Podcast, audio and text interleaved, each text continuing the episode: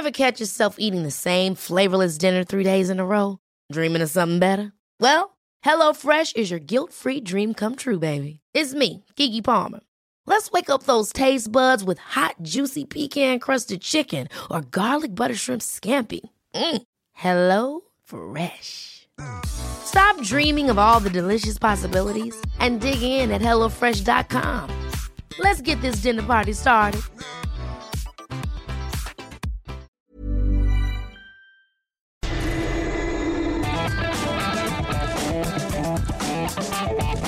Adela, pero con nueva fórmula. Y ese estilo único, incluyente, irónico, irreverente y abrasivo. Aquí empieza Me lo dijo Adela. Empezamos. Imagen del día.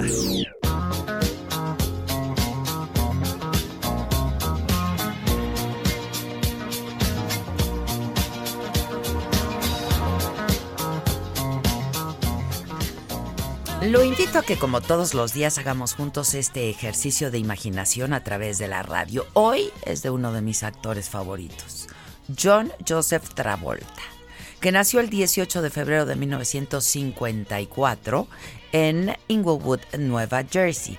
Actor, cantante, gran bailarín y productor y sin duda un ícono de toda una época.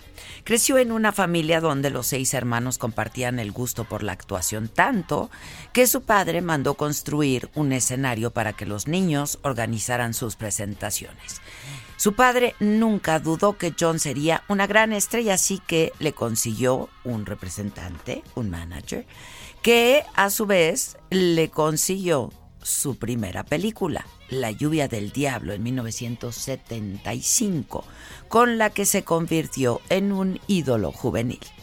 En El chico de la burbuja de plástico empezó una breve e intensa relación con la actriz Diana Highland, que desató polémica porque, bueno, ella era 18 años mayor que John. Unos meses después, en marzo de 1977, Diana murió de cáncer. Fue la pena más grande que había tenido jamás, el tiempo más duro y difícil de mi vida, confesó él en una entrevista.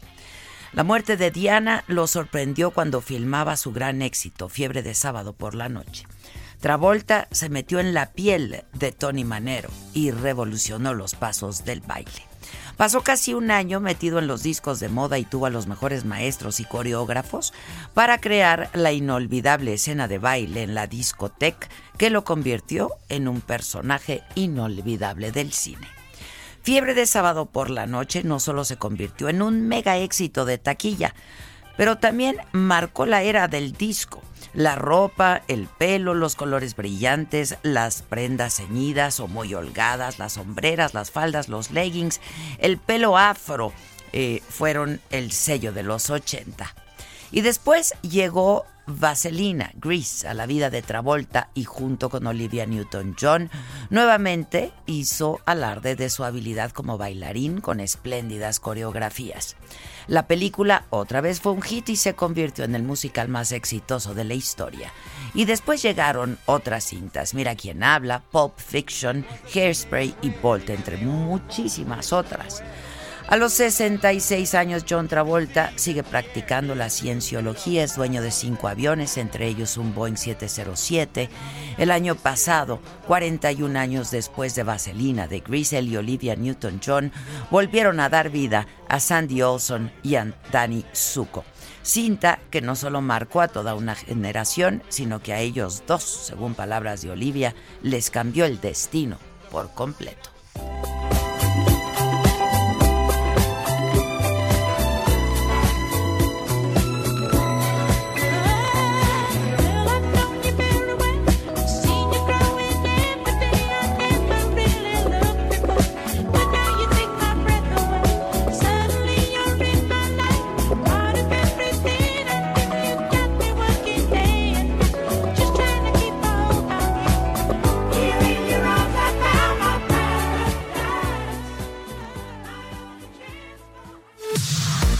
Expo Antaria Alimentaria a México 2020. Consolida alianzas y negocios el 31 de marzo, 1 y 2 de abril. Presenta. grandes negocios, capacitación especializada en networking para el sector comercial y alimentario. Todo en Expo Antadia Alimentaria México 2020. Forma parte de esta comunidad internacional de empresas y consolida grandes negocios. 31 de marzo, 1 y 2 de abril en Guadalajara. Informes al 5555 809900 y en expoantad.com.mx. Resumen. ¿Qué tal? Muy buen día, los saludamos con mucho gusto. Hoy que es martes, es 18 de febrero, vamos a la información. Eh, grupos de mujeres hoy, esta mañana, protestaron de nuevo en Palacio Nacional contra los feminicidios, hicieron pintas en las paredes para exigir la creación de políticas públicas para combatir la violencia de género. Fueron vestidas de negro, con el rostro cubierto, exigen justicia en los casos de Ingrid Escamilla y también de la niña de solo siete años, eh, Fátima Cecilia. Y en la mañanera, bueno, se le preguntó al presidente de este caso, dijo que ya se está atendiendo, que se está trabajando para que no vuelva a ocurrir. Eh, y bueno, aseguró que su gobierno respeta el derecho a la manifestación. Ya les hablaba yo el día de ayer de que pues el presidente había dicho que le duele mucho este caso, pero que les pedía a las feministas que ya no hicieran pintas. Yo insisto, lo comenté ayer en este mismo espacio, lo comenté ayer en la noche en la saga. Eh, esta es una tragedia.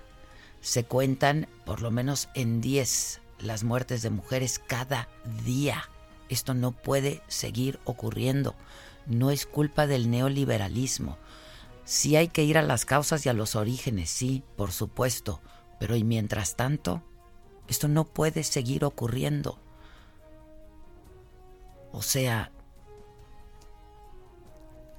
es falta de empatía, es falta de sensibilidad, es falta de absolutamente todo, todo.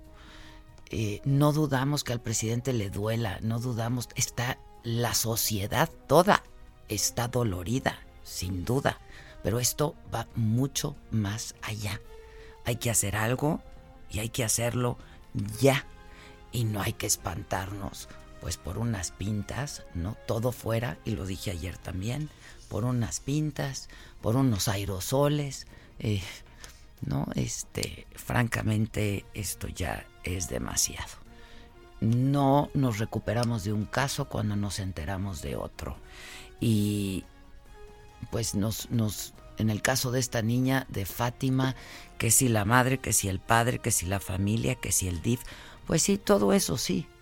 El asunto es que no hay capacidad de respuesta y que no hay políticas públicas. Esto dijo el presidente en la mañana. Pero ya se está atendiendo por parte del gobierno de la ciudad.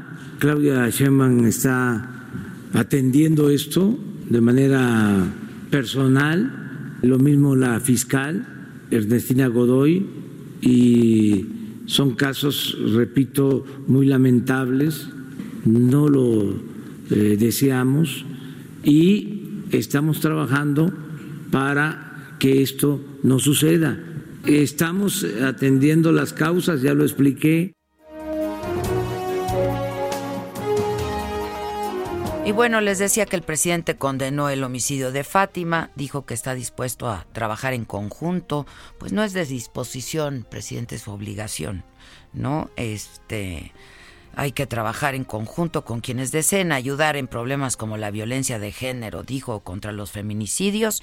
Insistió en que su gobierno pretende atender las causas, ir al fondo, al fortalecimiento de los valores desde las familias otra vez, presidente, no hay tiempo porque cada día mueren 10 mujeres víctimas de feminicidio y no tiene absolutamente nada que ver con el modelo neoliberal. La familia, repito, la principal institución de seguridad social en nuestro país. Y los afectos y la atención a todos los miembros de la familia resulta algo fundamental y desde luego el que se puedan atender todas estas necesidades. Y la jefa de gobierno de la Ciudad de México admitió que en el homicidio de esta criatura, porque es una criatura de siete años de edad, Fátima, hubo una cadena de negligencias que empezó en la escuela. Advirtió em, pues que si hay irregularidades de funcionarios públicos habrá sanciones y que en las próximas horas se va a conocer la verdad. Prometió que se hará justicia y dijo que se trabaja para que haya más seguridad para las niñas. Hay una cadena, yo lo diría, de negligencia en instituciones. Y para poder cambiarla tenemos que saber la verdad desde el principio hasta cuándo fue que se puso la primera denuncia, qué fue lo que hizo el primer Ministerio Público, el segundo, el tercero, cómo actuaron todas las instituciones, particularmente las distintas áreas de la Fiscalía General de Justicia de la Ciudad de México, la propia policía de la ciudad, desde el momento en que ocurre hasta el momento en que se encuentra el cuerpo de Fátima. Olga Sánchez Cordero, la secretaria de Gobernación, condenó el asesinato de la menor de siete años, expresó su solidaridad a la familia. Indescriptible lo que sucedió con Fátima. A su familia le expreso mi más profundo sentimiento de solidaridad. He estado pendiente de la información de este hecho lamentable que condeno enérgicamente, fue lo que escribió en sus redes sociales y se comprometió a seguir impulsando una vida libre de violencia para niños y para niñas. Y entre reclamos de justicia, indignación y dolor, familiares, amigos y vecinos despidieron a Fátima en su casa de la alcaldía de Tláhuac. Todos estamos de luto, dijeron pobladores del lugar conmocionados por la forma en que murió esta niña. Las calles cercanas a la vivienda en el pueblo de San Sebastián fueron cerradas. Hoy a la una de la tarde se va a realizar una misa, después será el entierro en el panteón local. Circulan versiones de que la mujer que se llevó a Fátima el 11 de febrero es la señora que vendía dulces afuera de la escuela. Y bueno, otro de los temas que se tocaron en la mañanera hoy fue el proceso de compra de medicamentos. Otra vez estuvo ahí Zoe Robledo del Instituto Mexicano del Seguro Social. Em, que no falten, dicen, los medicamentos en los institutos de salud. Se están ah, haciendo compras consolidadas y están participando fabricantes, eh, laboratorios, nacionales y también son compras internacionales. el propósito es que no falten las medicinas, que se compren todas las medicinas, le llaman los técnicos las claves, todas las claves, y se va a lograr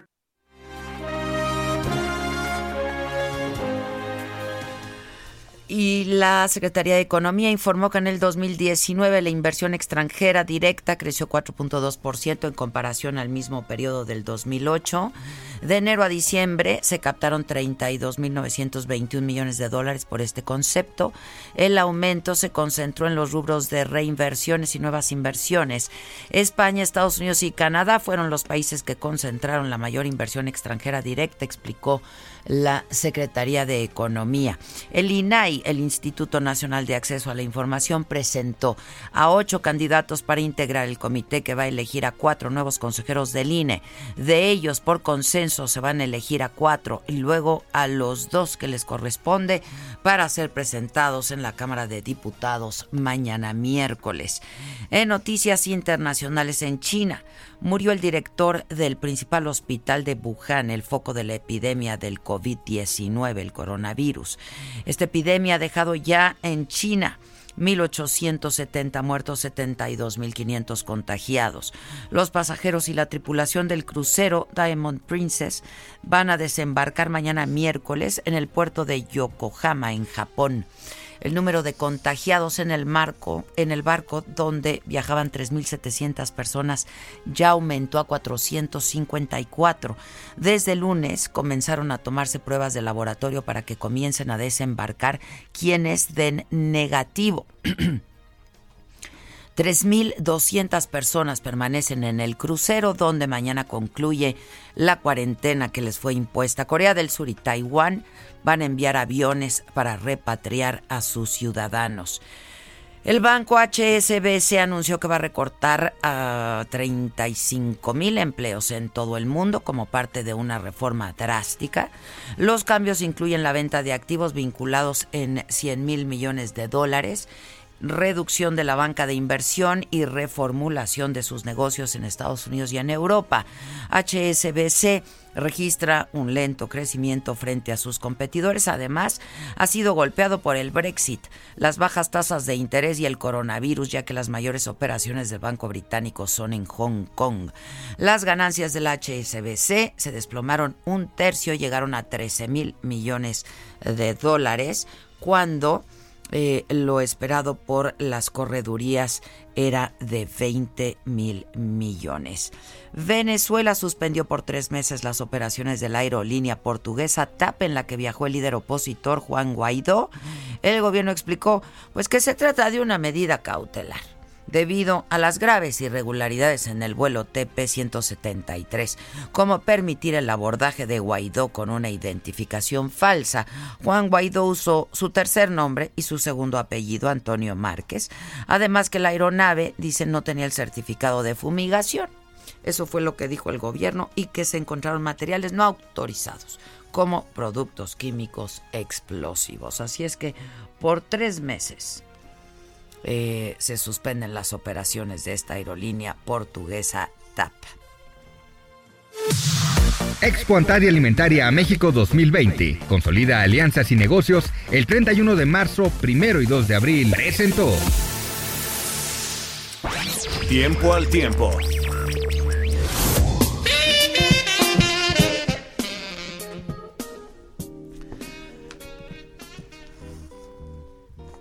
Esto de estarle dando tiempo al tiempo nos quita mucho tiempo, pero bueno, para el Valle de México. Sí, ¿verdad?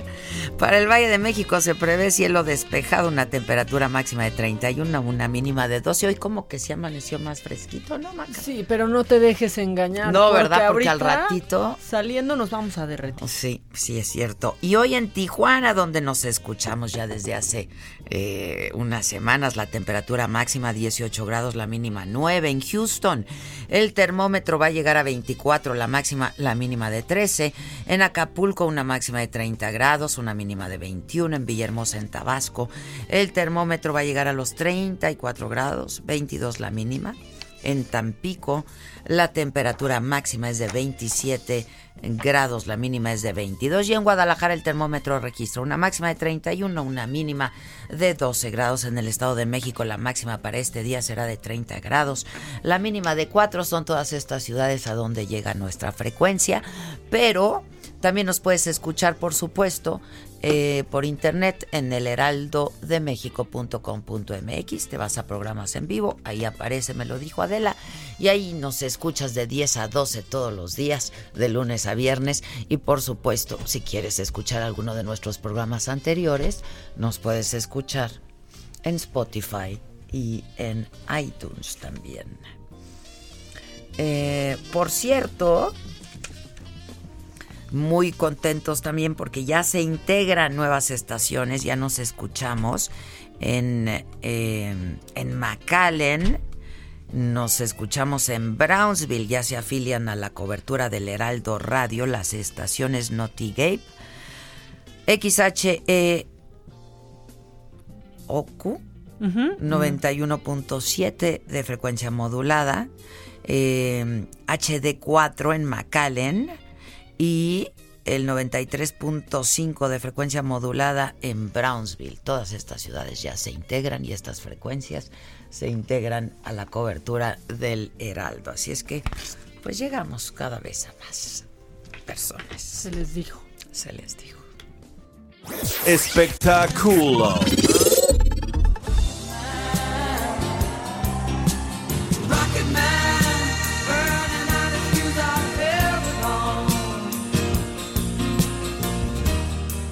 Ganó el sentimiento a Elton John, ¿no? Porque tuvo que cancelar un concierto. Derramó ahí las de San Pedro, pobrecito. le salieron lágrimas de los ojos, pues ¿de dónde más? Sí, ¿qué tal? Y con lágrimas en sus ojos. El líquido vital. Este, sí, no. Eh, pues es que sí tuvo que interrumpir un concierto en Nueva Zelanda porque tiene neumonía. Este, y se disculpó, eh, se retiró del escenario porque fue perdiendo la voz, ¿no? En el transcurso del concierto. Y sí se esforzó mucho eh, Elton John para cantar cuando se presentó en el estadio Mount Smart. Pero ya fue atendido, eh, por el médico durante el concierto. Intentó seguir cantando, pero pues de plano ya no pudo y tuvo que detenerse a la mitad.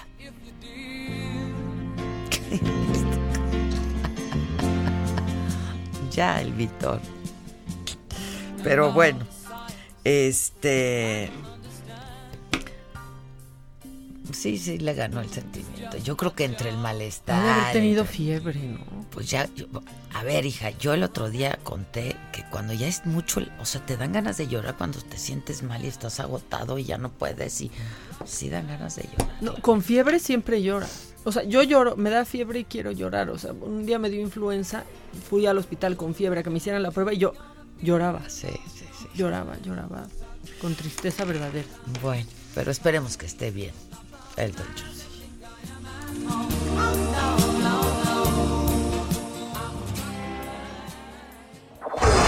Deportes.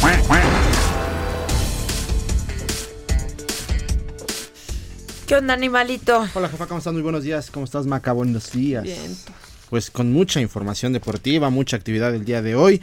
Pero para arrancar, eh, les platico que el Cruz Azul presumió en sus redes sociales a su nuevo seguidor.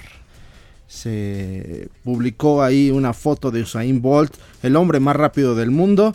Eh, en sus redes sociales publicó, todavía no llegamos a Jamaica, esto por un partido que va a disputarse en la Conca Champions. Y en tiempo récord logramos un aficionado más. Usain Bolt escribió así el conjunto de la máquina junto a la imagen del jamaiquino, eh, jamaicano, en, en la que traía puesta una gorra del Cruz Azul. Vamos a ver cómo le va el Cruz Azul el día de hoy contra Portmore en el partido de ida de los octavos de final de la Conca Champions.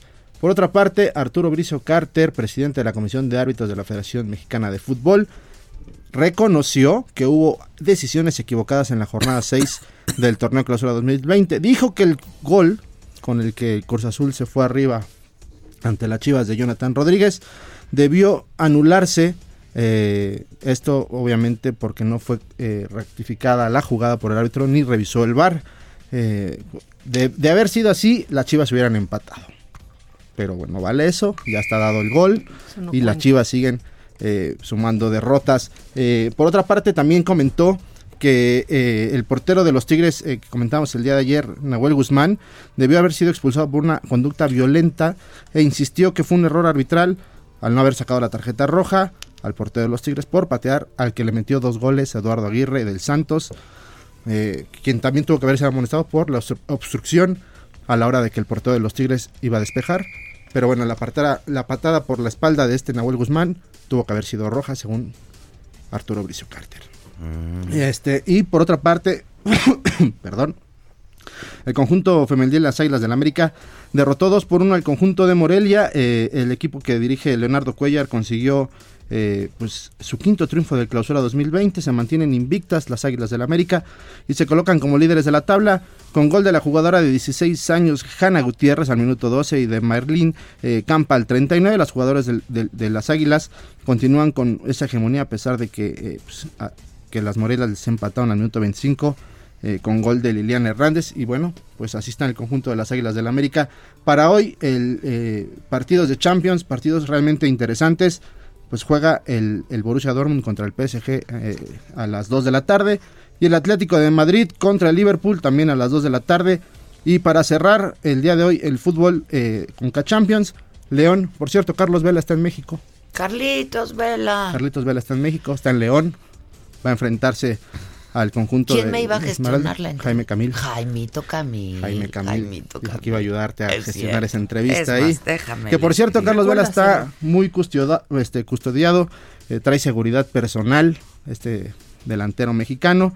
Y pues hoy, hoy a las 9 de la noche, León contra el, eh, el conjunto de los, de, de Los Ángeles va a estar disputándose los octavos de final de la Conca Champions. Vamos a ver, fíjate que Carlos Vela por primera vez juega en México, eh, en canchas mexicanas. jugando para otro equipo. Hay que recordar que Vela nunca jugó profesionalmente fútbol en México. En México, ¿verdad? Salió de las Chivas del Mundial, del Mundial se fue al Arsenal, pero nunca jugó como profesional en canchas mexicanas y así que el día de hoy va a ser su debut así en, en- en canchas mexicanas. Carlos Vela, pues yo le voy a Carlos Vela y ojalá gane. Yo Así- también. Así está el mundo de los deportes, jefa. Pues vamos a hacer una pausa, ¿no? Y regresamos, ¿qué? ¿Macabrón? Ya más macabrón, No, hija, ¿qué más neta, quieres? ya, Pero ya, ya. el chiquito, los apodos y O sea- hoy preparamos un macabrón ligerito ¿Sí? para reírnos. Necesitamos. Sí, ya hay que reírnos un poco, porque de veras yo traigo un pesar. Pero es colectivo, ¿no? Es generalizado. es- te- un Y hoy en la mañana el presidente diciendo que si Lievano Sáenz, que si el Fobaproa, que si... que si nos de hace endeudó a 30 todos. años. ¿Y a qué mamá que mataron a su hija le importa el Fobaproa de hace 30 años, eh? Me pregunto yo. Y lo que opina Lievano Sáenz, o sea, el presidente ahí viendo a quién odiar diario. ¿Quién Si escribe no qué? es el universal, bueno, se ocupa mucho de la prensa como para que no le importe, ¿no? Buen monitoreo. Buen monitoreo, sí, sí, sí, sí, sí, sí. Pero ahorita levantamos. Levanta el evento, ánimo, mamáquita, levanta el ánimo, mamáquita. ¡Oh, no! Oh, no. Pero nos vamos a reír y ya. Viene. ¿Cómo te enteraste? ¿Dónde lo oíste? ¿Quién te lo dijo? Me lo dijo Adela. Regresamos en un momento con más de Me lo dijo Adela por Heraldo Radio. Heraldo Radio. Heraldo Radio. Continuamos con el estilo único y más incluyente, irónico, irreverente y abrasivo en Me lo dijo Adela por Heraldo Radio.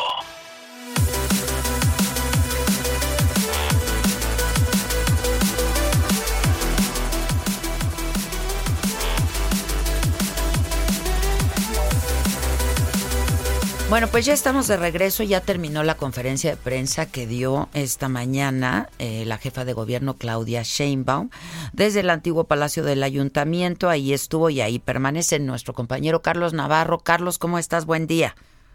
Muy buenos días, Adela. Y bueno, te comento que a partir de ahora no va a ser necesario que se presente una denuncia para activar la búsqueda de un menor que haya desaparecido tras salir de clases. En conferencia de prensa, el titular de la Autoridad Educativa Federal en la Ciudad de México, Luis Humberto Fernández, explicó que ellos ya podrán activar este mecanismo para darle seguimiento a esta situación en caso de que un menor haya desaparecido. También explicó que se acordó que todas las fiscalías desconcentradas van a ser habilitadas para que los niños que no están recogidos en las escuelas sean trasladados ahí y no solo que sea la Fiscalía Central de Investigación para la Atención de Niños, Niñas y Adolescentes en la colonia Doctores. Pues lo que ocurrió en este caso es que imagínate desde Tláhuac y poderlos trasladar hasta la colonia Doctores, pues le resultaba un poco difícil. Todo esto se va a llevar en apoyo con la Secretaría de Seguridad Ciudadana luego de pedirles apoyo. En caso de que un niño no sea recogido, los maestros podrán contactar a la Secretaría de Seguridad Ciudadana y esta les brindará el apoyo para trasladar a la Fiscalía Desconcentrada más cercana. También en compañía de la jefa de gobierno Claudia Sheinbaum dijo que se va a fortalecer la videovigilancia en las inmediaciones de las escuelas. Por otro lado, también después de lo señalado por el DIF local de que al fin y al cabo entre el DIF nacional y el DIF local no no hubo un seguimiento como tal al caso de Fátima, se van a, a revisar todos los expedientes de maltrato infantil y es que en promedio en la Ciudad de México a diario se dan 40 atenciones por maltrato infantil, Adela. Ya, entonces lo que se anunció es que ya no va a ser necesario esperar una denuncia. Exacto, así es. Eh, eh, para no dejar pasar más tiempo, eh, la Autoridad Educativa Federal en la Ciudad de México va a poder activar una alerta para darle búsqueda a los menores que hayan pasado por una situación así y no que la burocracia entorpezca este tipo de, de situaciones. Este, pues sí, porque como lo hemos dicho muchísimas veces, pues en, es- en estos casos el tiempo significa pues la vida o la muerte de una persona, encontrarla con vida o no. Exacto, incluso cuánto tiempo te lleva presentar una simple denuncia y con esto le estarías ganando tiempo. El, la- el- el recibir el reporte de la autoridad edu- educativa puede activarla y ya después verificar si esta situación está dándose como se señala por los familiares o fue otro tipo de, de caso. Pues sí. Bueno, este, y avances en la investigación, ¿se dijo algo? Nada. Nada, nada, aún no han dado detalles. Incluso Luis Humberto, el titular de la Autoridad Educativa Federal, dijo que no pueden revelar este qué fue lo que ocurrió. Incluso dicen que tienen videos de la entrega de, de la niña, esta persona que, que se la llevó, pero que no pueden revelar porque se está haciendo una investigación para deslindar responsabilidades y ver qué fue lo que falló en los, los protocolos, porque según es, los protocolos de, de entrega se tiene que tiene que hay un cierto proceso para que los niños sean entregados sin embargo hemos han hecho recorridos donde simplemente los niños salen salen y no no se les entregan a un familiar porque muchas veces son más de 500 alumnos y no no se puede dar la misma atención No, no, y además, este, bueno, pues a mí ahora ya muchísima gente me ha contactado y me dice, cierran la escuela, vayan o no vayan por los niños y los dejan afuera. Exacto, entonces en estos casos por esto también se, se habilita esta situación de que los mismos maestros pueden llamar a la Secretaría de Seguridad Ciudadana, les brinda el apoyo y ellos ya los trasladan a una fiscalía desconcentrada y ahí ya pueden recogerlos para que los niños no se queden solos. Pues sí, pues sí. Bueno, pues muchas gracias. Duró poco, ¿no? La conferencia entonces. Sí, en, en concreto fue eso y se repitió lo que lo que ha venido diciendo la jefa de gobierno de que hubo una cadena de negligencias y que van a estar del lado de las víctimas y se va a investigar a fondo, que era lo que venía diciendo los últimos días. Ya. Gracias, Carlos. Buenos días. Hasta luego. Buenos días. Pues a ver, mamáquita. ¿Cómo ponerle al chiquito?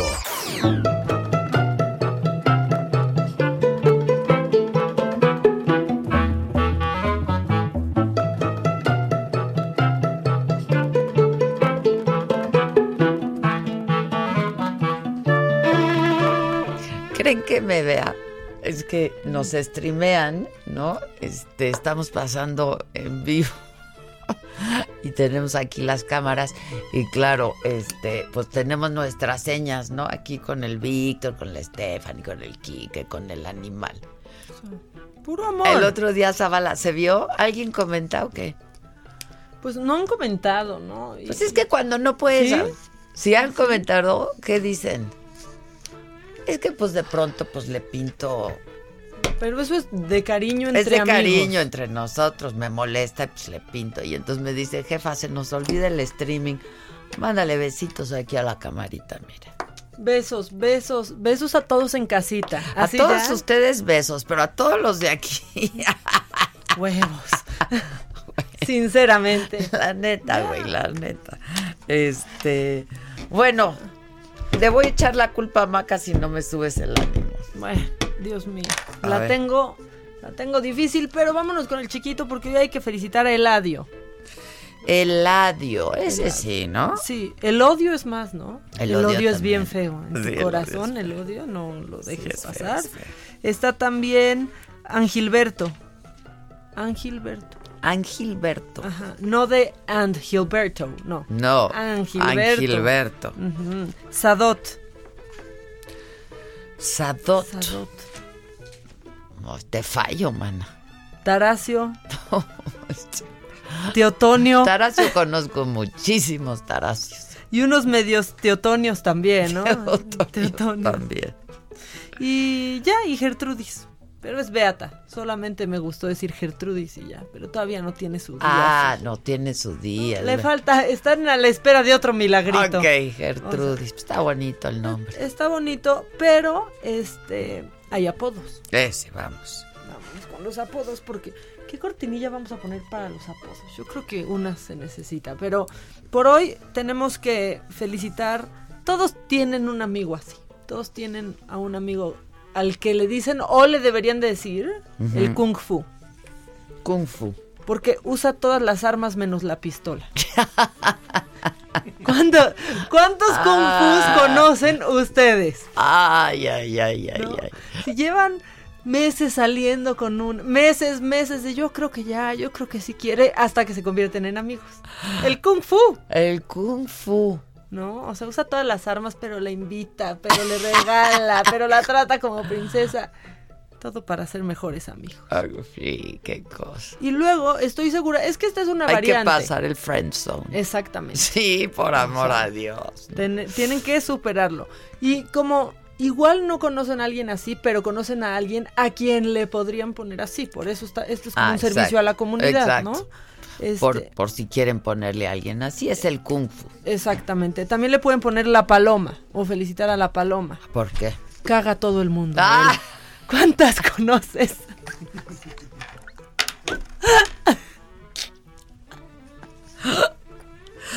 O sea, pero... O sea, yo podría ser la paloma. Porque No, me la vivo todos- cagando gente o cómo. O sea, todos podemos ser la paloma alguna vez, todos le cagamos a alguien alguna vez. Ah, le cagas. Sí, no de cagotear. mal, no de Sí. cagotear. No, No, no, de que ay me cagoteó la jefa. No. Exacto. Ah, ok, sino que. Ay, no, yo espero no ser paloma que le cago a todo el mundo. Pero ya ves que ayer... Ah, yo sí conozco a varias palomas, ¿eh? ¿Cuántas no? Otra. O sea, es que hay gente con la sangre pesada, de veras. Es que unos nacen con estrella y otros estrellados, dirían las abuelitas. Correcto. Este, bueno, pues si ustedes conocen a una paloma, pues felicítenla y explíquenle por qué, ya total, ¿no? Eh, y también tenemos al tramoyas. Esa no hay una explicación, pero siempre en un teatro o en algo existe el tramoya. El tramoyas, pues, el eh, ¿no es el tramoyas. de la tramoya? Exactamente. Sí. Y este, la chole. Puede ser por soledad, chole. ¿no? O porque ya chole, ¿no? La chole. Oye, a la mañanera, a la mañanera yo le pondría la chole ya. Ya, ya chole, ¿no? Ah, caray, soy, soy yo. Ah, caray, caray, soy yo. soy yo. La paloma, ¿no? Así. Oye, pero pues bien que estamos ahí viendo la mañanera todos. No, pues sí, porque ya desarrollé codependencia. O sea, sabes que ya no me puedo despertar igual. Ya quiero escuchar. Es codependencia. o yo sea, pero el pulso de la salud, pero ya sé que me voy a enojar cuando empiecen las preguntas y respuestas. O sea, No sirve para nada. mañana. Así, no, no, no, no, no. Que ayer aquí por, por nuestro WhatsApp decían, por favor ya ni pongan sus frases ni las celebren porque estoy muy enojada. Nos decía alguien en WhatsApp. ¿Ah, sí? A ver, pongan el WhatsApp, pónganos de buenas, hagan, hagan una labor social, ¿no? Regrésenos el Por, favor. por favor, porque a mí sí como que me anda haciendo falta una alegría. Sí. Que nos mandes el pack no nos interesa. Lo que nos interesa es tu opinión. Mándala a nuestro WhatsApp 5521 53 71 26. En Me lo dijo Adela, te leemos, te escuchamos y te sentimos. Tiqui tiquitín, tiquitín. Lo macabrón.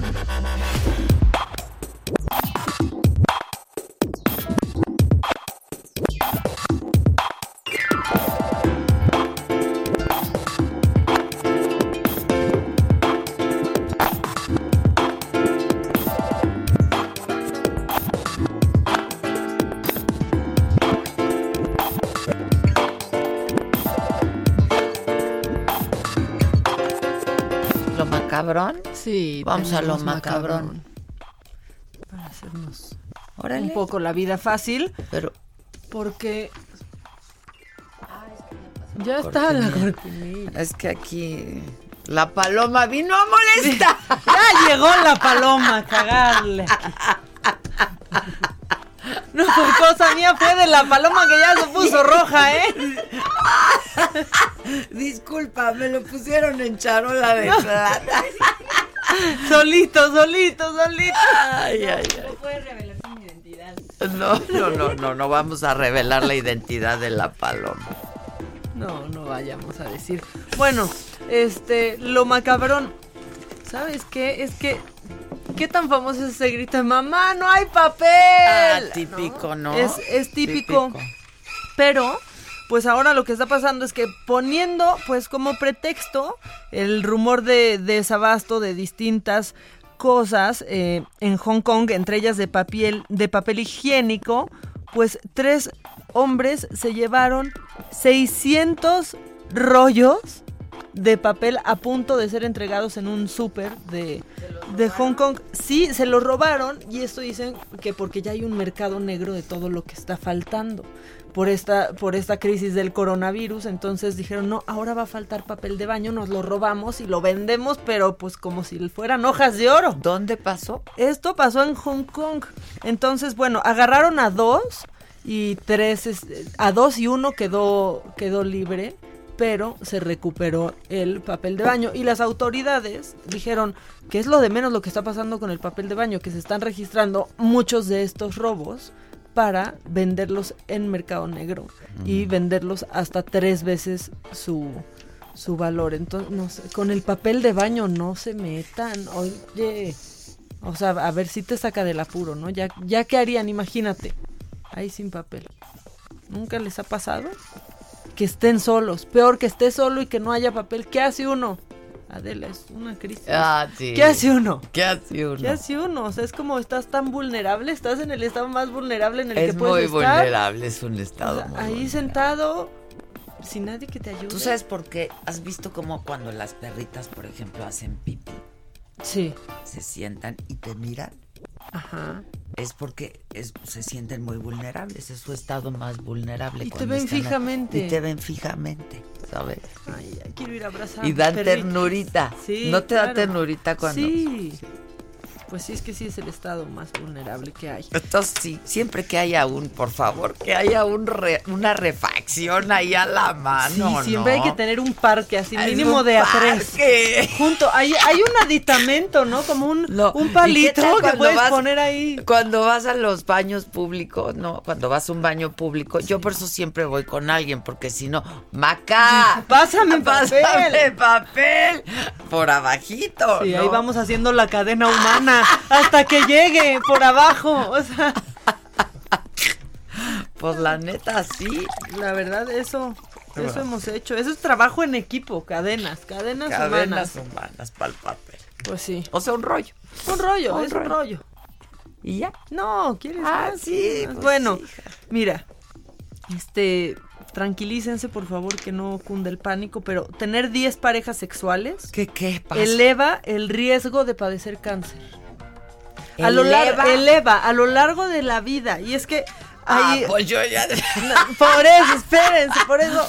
No Miren, manches, estoy o sea, invadida. Unos se van a reír, otros se van a asustar o se van a reír y asustar, porque se publicó un estudio eh, hecho por la Universidad de Anguila en Cambridge y ellos pues recorrieron a la información recopilada para un reporte longitudinal inglés sobre el envejecimiento.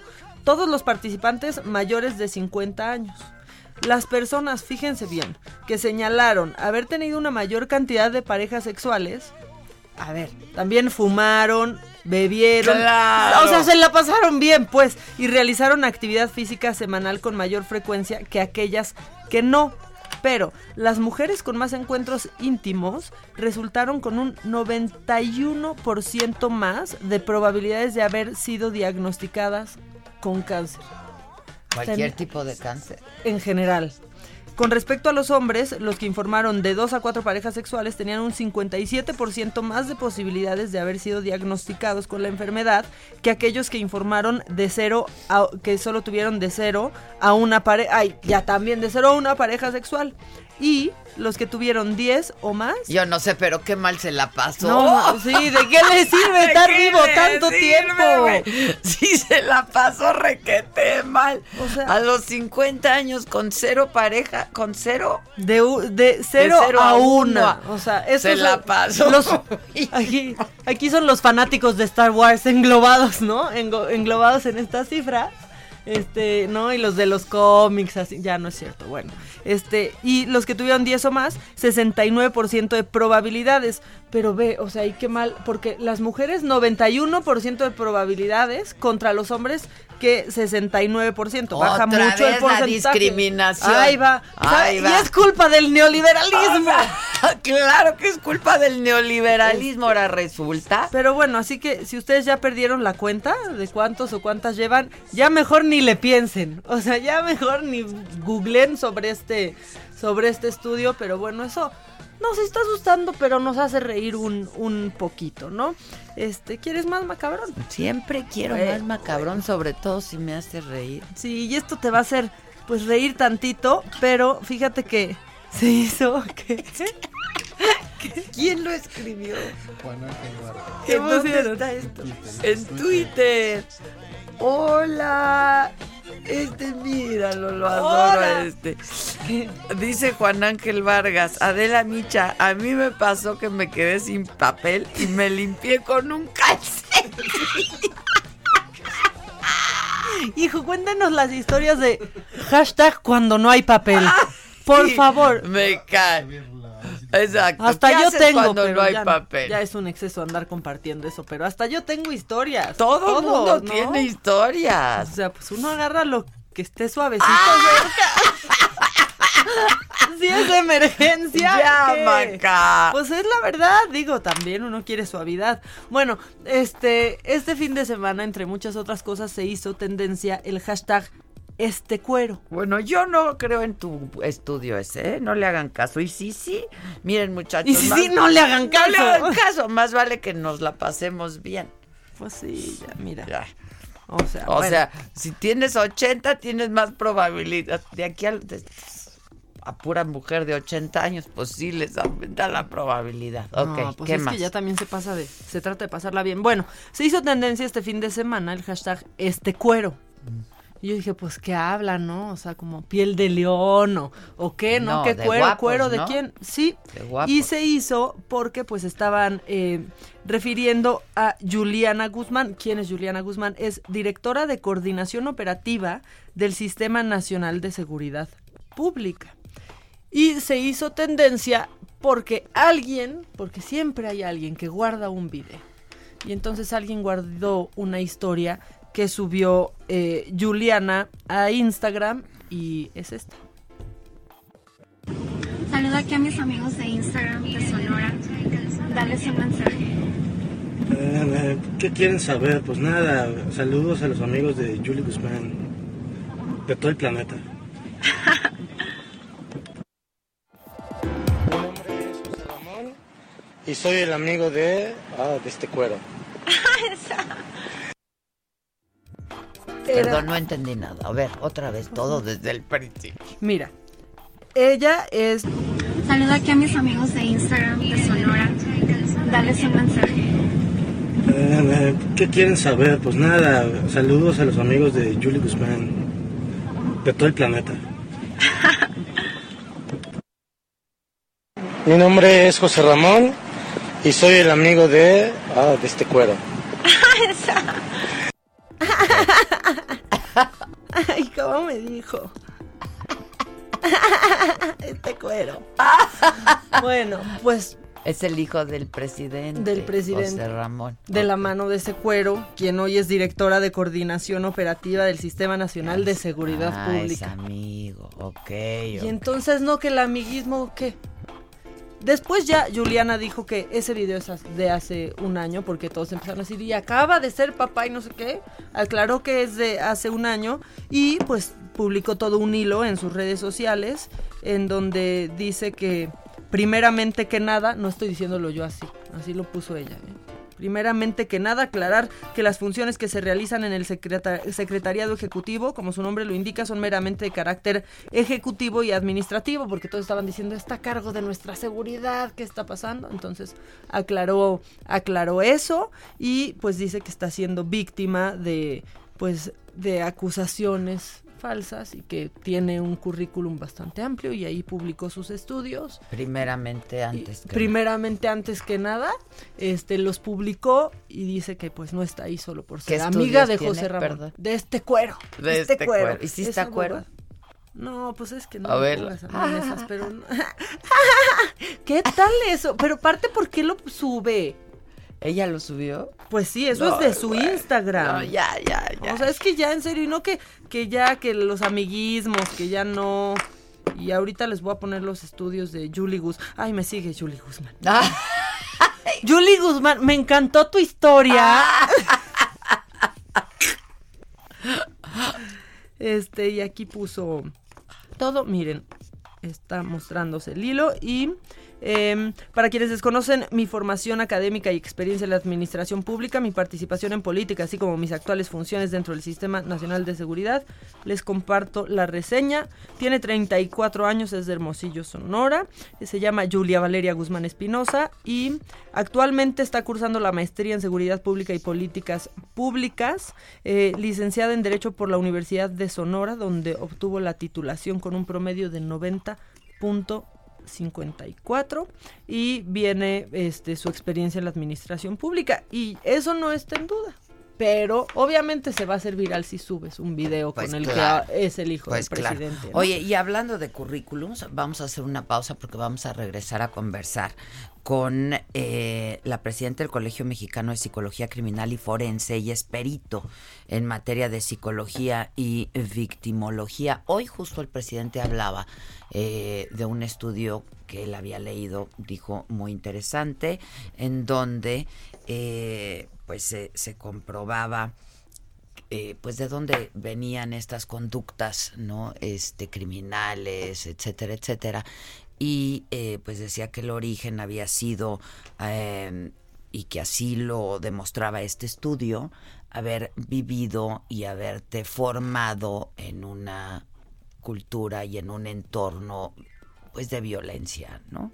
Entonces, sobre todo esto vamos a hablar con Norma Romero, ella es perito en materia de psicología y victimología y ella ha hecho muchos estudios también al respecto. Luego de una pausa, no te vayas, esto es Me lo dijo Adela y nos estás escuchando en el Heraldo Radio. Volvemos. ¿Cómo te enteraste? ¿Dónde lo oíste? ¿Quién te lo dijo? Me lo dijo Adela. Regresamos en un momento con más de Me lo dijo Adela por Heraldo Radio. Heraldo Radio, la H que sí suena y ahora también se escucha. Toma la ciudad con un diseño espectacular. Toma los caminos que quieras con un motor turbo, pero tómalos con la seguridad que te brindan seis bolsas de aire. Toma la tecnología con una pantalla de 10.25 pulgadas. Toma todo con la nueva Kia Celtos. Kia, the power to surprise. Términos y condiciones en kia.com. Grandes negocios, capacitación especializada en networking para el sector comercial y alimentario. Todo en Expo Antadia Alimentaria México 2020. Forma parte de esta comunidad internacional de empresas y consolida grandes negocios. 31 de marzo, 1 y 2 de abril en Guadalajara. Informes al 5555-809900 y en expoantad.com.mx. En la Cámara de Diputados trabajamos para construir un México mejor. Por eso creamos y mejoramos leyes para garantizar La participación igualitaria entre hombres y mujeres en cargos públicos. la reforma que asegura la educación en todos sus niveles Los derechos de las y los trabajadores del hogar, así como de comunidades afromexicanas. y el etiquetado frontal de alimentos para saber qué es lo que comes. Las y los diputados seguiremos trabajando para aprobar leyes en beneficio de todas y todos los mexicanos. Cámara de Diputados. Legislatura de la Paridad de Género. Heraldo Radio 98.5 FM. Con la reforma constitucional en materia de paridad de género aprobada en el Senado, se garantiza la participación igualitaria entre mujeres y hombres en todas las instituciones del Poder Ejecutivo, Legislativo y Judicial. En México somos la mitad de la población y ahora participaremos en la toma de decisiones en paridad. 50% mujeres y 50% hombres. Así reafirmamos nuestro compromiso de servir. Senado de la República. Cercanía y resultados. Soy la teniente Guadalupe Molina, graduada en medicina y en lealtad. Soy el piloto aviador Sergio Espinosa, graduado en aviación y en entrega.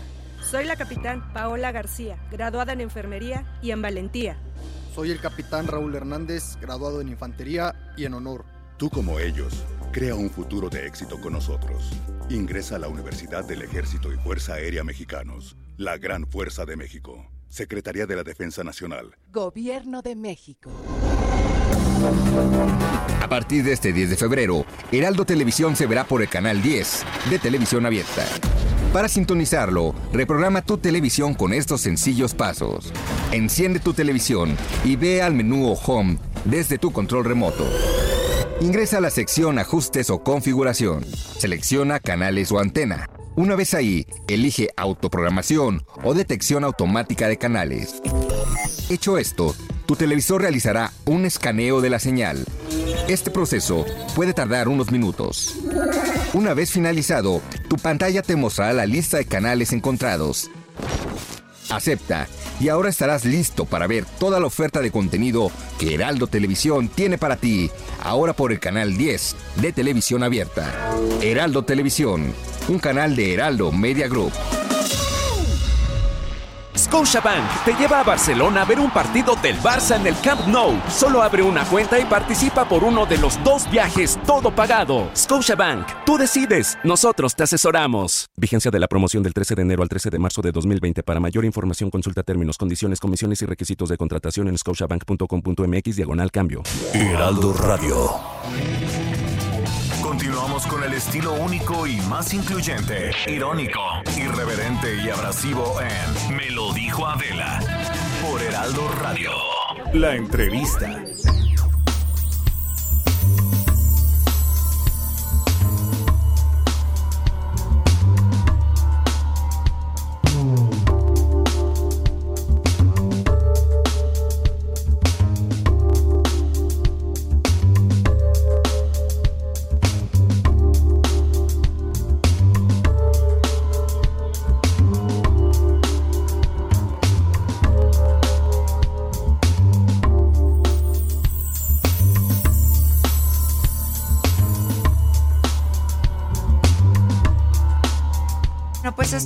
Estamos de regreso y como les comentaba, hoy nos acompaña aquí en la cabina Norma Romero. Ella es perito en materia de psicología y victimología, presidenta del Colegio Mexicano de Psicología Criminal y Forense.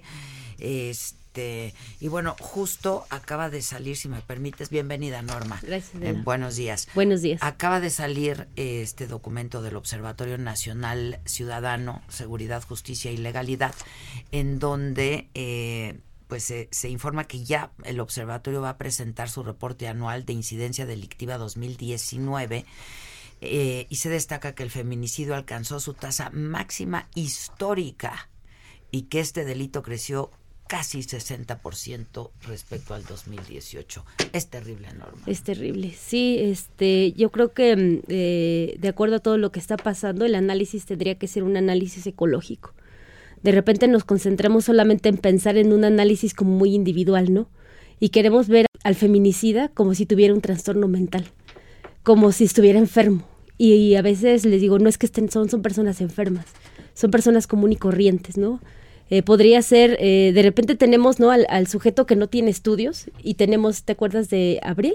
Sí, Abril, ¿no? claro, Entonces dices, de repente tienes a alguien que no cubre con ese prototipo, Que no ¿no? Que tenemos la idea, ¿no? claro. Les digo, a veces es como esa idea lombrosiana de que el, el sujeto que está todo feo, deformado, ¿no? Y a veces les digo, y, y entre juego y juego le digo que tiene portación de rostro ilegal, ese es el delincuente, claro, ¿no? claro. Le digo, y el empresario, el guapo, el que, el que el- cubre los estereotipos, ¿no? De, de belleza, ese no podría ser un malvado cuando también lo es. O ¿no? de educación. De educación, de claro, de profesión. Sí, claro. así No es. sospechan. No lo sospechas, Pero ¿no? está Abril, pero está Ingrid, pero está Exacto, Fátima. entonces y está solamente Fátima. los casos Así es. que se hicieron públicos y que ya son emblemáticos. Y que son más, ¿no? Entonces, Más el, todos los que se Sí, claro. los que no eh, permanecen en el anonimato. Ahora, lo que yo creo es, y, y así lo ha manejado este eh, a nivel internacional, es que todo lo tenemos que hacer un análisis ecológico.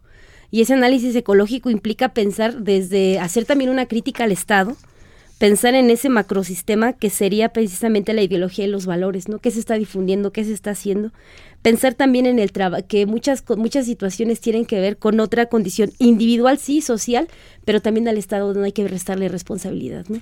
Entonces, son una serie de factores que nos llevan precisamente a que vivamos hoy en día toda esta situación de violencia. Si no son también pensar, por ejemplo, en los niños que se suicidan, ¿no? En los niños, lo que pasó apenas, ¿no? El niño que lleva las armas a, a A la, la escuela, escuela. ¿no? Entonces, de repente, es ¿por qué está pasando todo esto? Bueno, porque no es una situación individual, es una situación social, ¿no? Es una situación donde eh, los valores se están acabando, eh, qué es lo que está, qué personalidades estamos desarrollando hoy en día, ¿no? Eso es lo que nosotros ¿Qué vemos. estamos haciendo como sociedad? ¿Qué Como o- o sociedad. ¿Qué no estamos haciendo? y de repente nos vamos dejando llevar y no hacemos una reflexión, ¿no? De qué es lo que hay detrás de, de, por ejemplo, de las redes sociales, qué es lo que se está enseñando, educando a los niños, también, por ejemplo, en porcentajes, ¿no? ¿Qué tanto los niños tienen acceso a los teléfonos? ¿Qué, les, qué valores les estamos inculcando a estos menores? Entonces sí es como muy complicado, ¿no? De repente hoy en día pensar complejo. muy complejo y pensar que solamente con una variable, ¿no? Vas a, a- a desarrollar y entenderlo todo, ¿no? De repente no falta quien dice, ay, ¿qué patología tiene, no? El- es que no me voy a concentrar en la patología, Claro. ¿no? Voy a concentrar en una situación de personalidad. Tendríamos que ir más allá, quién es la familia, dónde está, dónde está ubicada, cuál es su contexto social, cultural, va- valores, para poder entender el fenómeno completo, ¿no? Yo creo que es así, tiene que ser. Y esto ocurre pues a nivel mundial, ¿no? O sea, Sí, poco- frecuente. Es lo que te digo, de repente se, se lo vemos porque se publica y lo que no se publica. Eh, hace rato dices, bueno, sí, sí, efectivamente yo soy perito, imagínate, todos los días estar escuchando historias, ¿no? Catastróficas, ca- todos los días estar escuchando situaciones de violencia, situaciones de divorcio, situaciones, de- comentaba también que trabajo mucho el tema lo que, de lo que es la tortura, ¿no? Entonces, ¿qué hacen nuestros policías con los detenidos, el- los derechos humanos, bla, bla, bla, bla, ¿no? Claro. Entonces, violencia por donde quieras, ¿no? Y todos los días. ¿Y, y, y a qué conclusiones has llegado? ¿Qué, qué, a- qué has visto? Yo he pensado que eh, hay una, una crisis de, de valores y una crisis en donde tenemos a, a- a los hombres en esta cultura de alguna manera machista, donde ellos pues los tenemos que de alguna manera reeducar. Y en el caso de las mujeres, pues para nosotras yo creo que es muy fácil asumir y precisamente entender que estamos en una situación de desigualdad. Estas crisis llevan a que ellos no acepten no perder el poder, porque tiene que ver también con cuestiones de poder. Entonces, esa cuestión de poder, él no lo va a aceptar, o ellos no lo van a aceptar. Y nosotras estamos, por supuesto, eh, yo creo que encantadas. Ninguna mujer estaría eh, eh, contrario a decir, oye, vamos a mejorar tus situaciones de, de desigualdad, ¿no? Yo creo que todas estaríamos a favor. Cuando tú dices no, cuando tú dices basta, cuando tú dices, sabes que ya no quiero, yo quiero poner límites, entonces cuando el otro, de alguna manera, eh, viene una situación o condición de frustración, y es cuando a veces puede ser que se agreda, ¿no? Y en el caso de los vacíos, yo hablaba también de vacíos para el caso de los niños, ¿no? El niño de repente no, no tiene, no está educado con valores, no está educado con amor, hay vacíos en ellos y entonces pues buscan de alguna manera solventar a como, como sea el, eh, esas, esas situaciones que se encuentran ¿no? también críticas. pero ahí el Llamar la pues, atención. que- o sea, hay niños que, por ejemplo, se quedan solos en casa porque los padres tienen que salir a trabajar, etcétera. Y ahí, pues, lo que se requieren son políticas públicas. públicas. Y entonces cuando tú dices a mamá, oye mamá, ¿por qué dejaste solo a los niños? Pues porque entonces tengo que ir a trabajar, ¿no? Sí, y si no trabajo, ¿qué? claro. ¿Quién mantiene a los Claro, niños, no? claro. Entonces es como un círculo vicioso en el que de repente dices, oye, tienes que darle amor, tienes que darle atención, tienes que ser este una convertirte en una figura de autoridad. ¿Y cómo vas a dar amor? ¿Y cómo vas a ser una figura de autoridad? ¿Y cómo vas a implementar normas, valores, límites? Si estamos todo el día afuera, ¿no? Sí, sí, sí. ¿no? Y entonces te encuentras con muchos niños todos los días que estamos este con mamás que trabajamos porque también me incluyo no pues, y estás entonces aquí, claro, estamos claro. estamos y dices bueno pero tenemos que trabajar no alcanza no ¿Y tenemos cuál es salir lectura de lo que está pasando ahora? Leíamos lo del observatorio, ¿no? Este, por ejemplo, un 60% de aumento respecto al 2018 en lo que se refiere a feminicidios. Yo te decía que yo creo que es eso, que más bien tiene que ver con una crisis, o sea, imagínate tú que a los hombres les estás diciendo, venía ahorita en el metro y, y vengo viendo muchos letreros ¿no? donde dice, si tú me controlas, por ejemplo, este, si tú me quieres controlar y quieres que te diga dónde estoy, es violencia. ¿Te imaginas nada más en terapia y en muchas veces, todas a todos los niveles, estás viendo que muchas mujeres se quejan de que el hombre, ¿qué te dice? ¿Dónde estás? Mándame tu ubicación. Ah, ¿sí? Sí, ¿De que se verdad? esconde con sí, cuidados, claro. ¿no? Sí, claro. O sea, te Entonces, estoy cuidando para saber dónde para saber estás. dónde estás, porque tú eres mía, ¿no? Y si tú, imagínate tú que le dices, oye, no tengo por qué estarte diciendo dónde estoy. Entonces empieza a generar una situación crítica, ¿Y ¿no? Entre no tú y yo, y por qué no me vas a decir. Pues porque no tengo por qué decirte, porque ya lo leí, porque ya lo vi, porque dicen que eso es violencia y entonces imagínate, yo estoy empezando a defender mis derechos. El otro no lo entiende, o a lo mejor no lo quiere entender o no le conviene, qué sé yo. ¿no? Entonces, en esa situación se dan las crisis. Ahora, si eso le agregas una personalidad eh, un poco narcisista o antisocial, y luego le agregas alcohol, y luego le agregas crisis, y luego le agregas problemas económicos, velo echando todo en un botecito y entonces eso explota. Y entonces el sujeto de un día para otro, en un sujeto normal, ¿no? Ese que considerabas normal, esa pareja bonita que se veía, puede cometer un feminicidio, ¿no crees? Sin duda, pues sí. sin cualquiera duda. y entonces desde el- desde viendo, la pues. desde la alguien con con esos estereotipos que teníamos del que era este sin estudios y con una economía muy baja hasta el que tiene muchos estudios Sí, a ver, ¿no? la, la entonces dices la eso mujer es y la violencia familiar no respeta, ni nada. educación ni condición social. pero estás de acuerdo que mucha gente lo esconde Sí. Mucha gente dice, no es cierto, no, aquí no pasa. Nosotros somos una pareja bonita, este, nos llevamos bien, y cuando no es cierto, ¿no? Ahora, tú has trabajado mucho con niños, con entiendo, niños, ¿no? sí. con los niños, sobre todo porque tengo que evaluarlos en cuestiones de custodia. En estas situaciones les digo, todas las parejas tenemos conflictos, todas las parejas nos podemos separar, pero te imaginas aquellas parejas que van hasta juzgados A pelear. a pelear custodia. y porque ya no podemos ni siquiera ya ni por el teléfono podemos tolerarnos y tenemos que necesitamos un abogado y necesitamos un juez que nos diga qué hacer y necesitamos que un juez hable con un menor y ya necesitamos un perito que en este caso ya sería yo ah pues manda a los niños y manda a los señores y les eh, en todas esas evaluaciones les digo señores por favor traten de mediar es por el bien de sus hijos jurídicamente se llama hay que atender el interés superior del menor ¿no? Sí, Entonces, claro. por el interés superior del menor, traten en la medida de lo posible de mediar, de conciliar. Pero te das cuenta que todo lo que hay en ellos es rencor, este, a veces son cuestiones económicas, ¿no?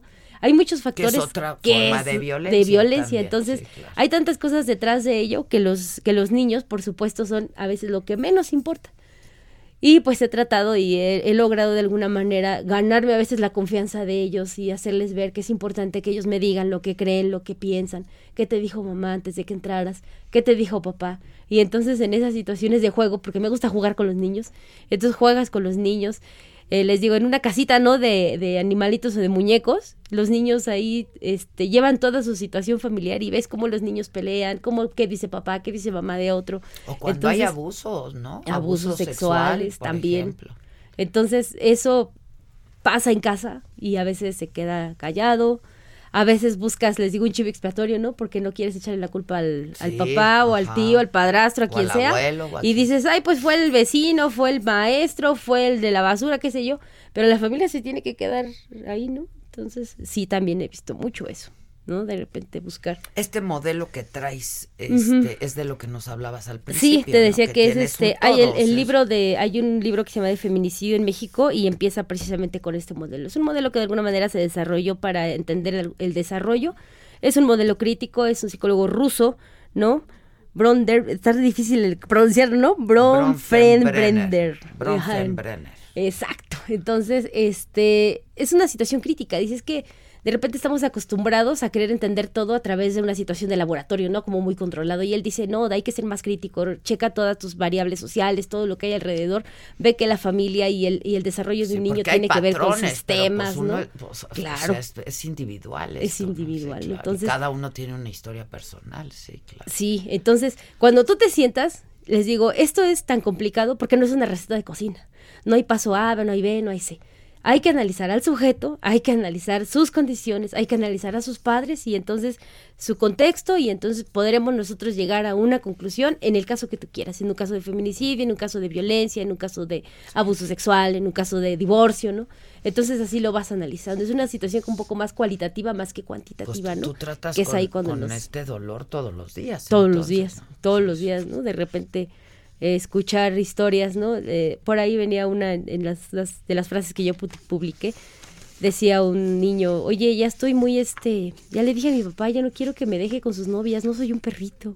Entonces, Ay, no, no, quiero que me dejes, ¿no? Entonces de repente sí te das cuenta cómo los niños llegan a tener más conciencia que los mismos padres, ¿no? A ti como papá se te hace muy fácil, "Ay, pues me tengo que ir a trabajar. Hoy, Cuídamelo. hoy tú estás en turno, cuídame a mi niño, ¿no? Al rato terminamos, tengo otra novia y cuídamelo. O las mamás, lo mismo, ¿no? Entonces, y los niños dicen, oye, papá, niños, ¿no? sí, le dijo, oye, papá, dice este, no soy un perrito, ya déjame mejor con mi abuela, porque me siento así, no, ¿no? no, no. O sea, es así como una cosa. Te das- No, y y soy niño de nueve con años. esas personas también. Ah, que también de eso pasa, ¿no? desaparecen ya, ¿no? Sí, y de repente llegas y le impones un papá a alguien, ¿no? Porque yo digo, se lo impones porque yo elegí esa pareja. Claro. Entonces se lo impones, el niño empieza a generar vínculos emocionales Sí. y de repente yo me enojo con él. Y ya terminamos. va, ¿Y quién sí. crees que va a sufrir más? El ¿Yo o el niño. Pues el niño, Sí, ¿no? claro, Entonces, claro. sí, ante esas cosas, de ¿Tú verdad. tienes que- alguna plataforma o algo publicado para que la gente que nos escuche si tiene dudas? Pues en mis algo? redes sociales, yo soy Norma Romero Sánchez en Facebook, tengo una página también que se llama Colegio Mexicano de Psicología Criminal y Forense, y yo soy docente de la FE Zaragoza UNAM. Ah, Ahí doy clases de psicología, soy psicóloga y tengo la materia optativa que se llama psicología jurídica, ¿no? Entonces tenemos también una, una página en Facebook que se llama Psicolo- Fe- Psicología Jurídica FE Zaragoza y ahí vamos subiendo muchísimas cosas relacionadas con el tema. Es ¿no? Norma Entonces, Romero Sánchez. Sánchez. Sánchez. Es- eh, así estás en Facebook. en Facebook y en- y Psicología Jurídica FE Zaragoza. Y Colegio Mexicano de Psicología Criminal y Forense. Súper. Pues muchas gracias, Norma, Adela, por estar gracias. hoy con nosotros. Al contrario, gracias. chicas, al Muy contrario, que buenos estén días. bien. Bye. Muchas gracias. Volvemos con más. A ciencia incierta.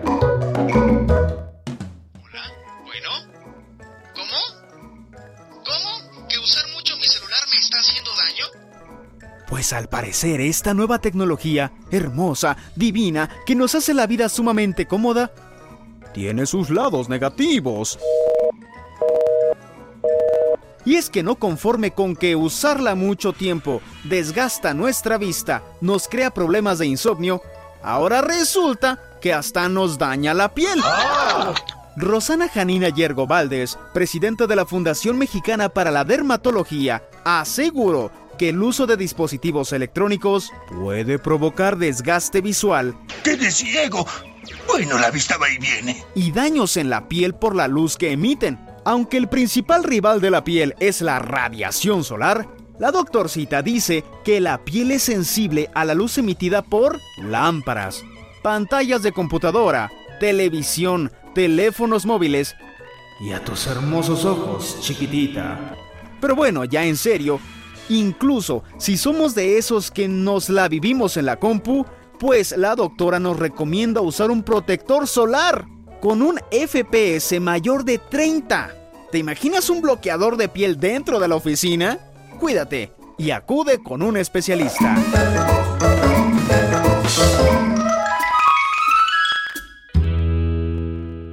Trapos Trendo.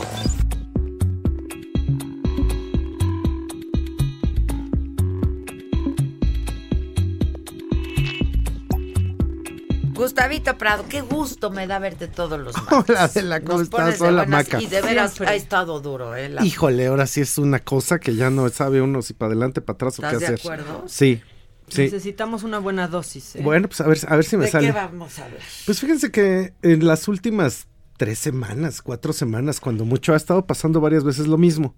Entonces todo comienza con que está el mural de una muchacha que se llama Sarah Anderson, que hace unos cómics bien chistosos y lo pintan en una cuadra de la colonia Roma. El sombra, ¿no? Y entonces el sombra llega y le encima a otro.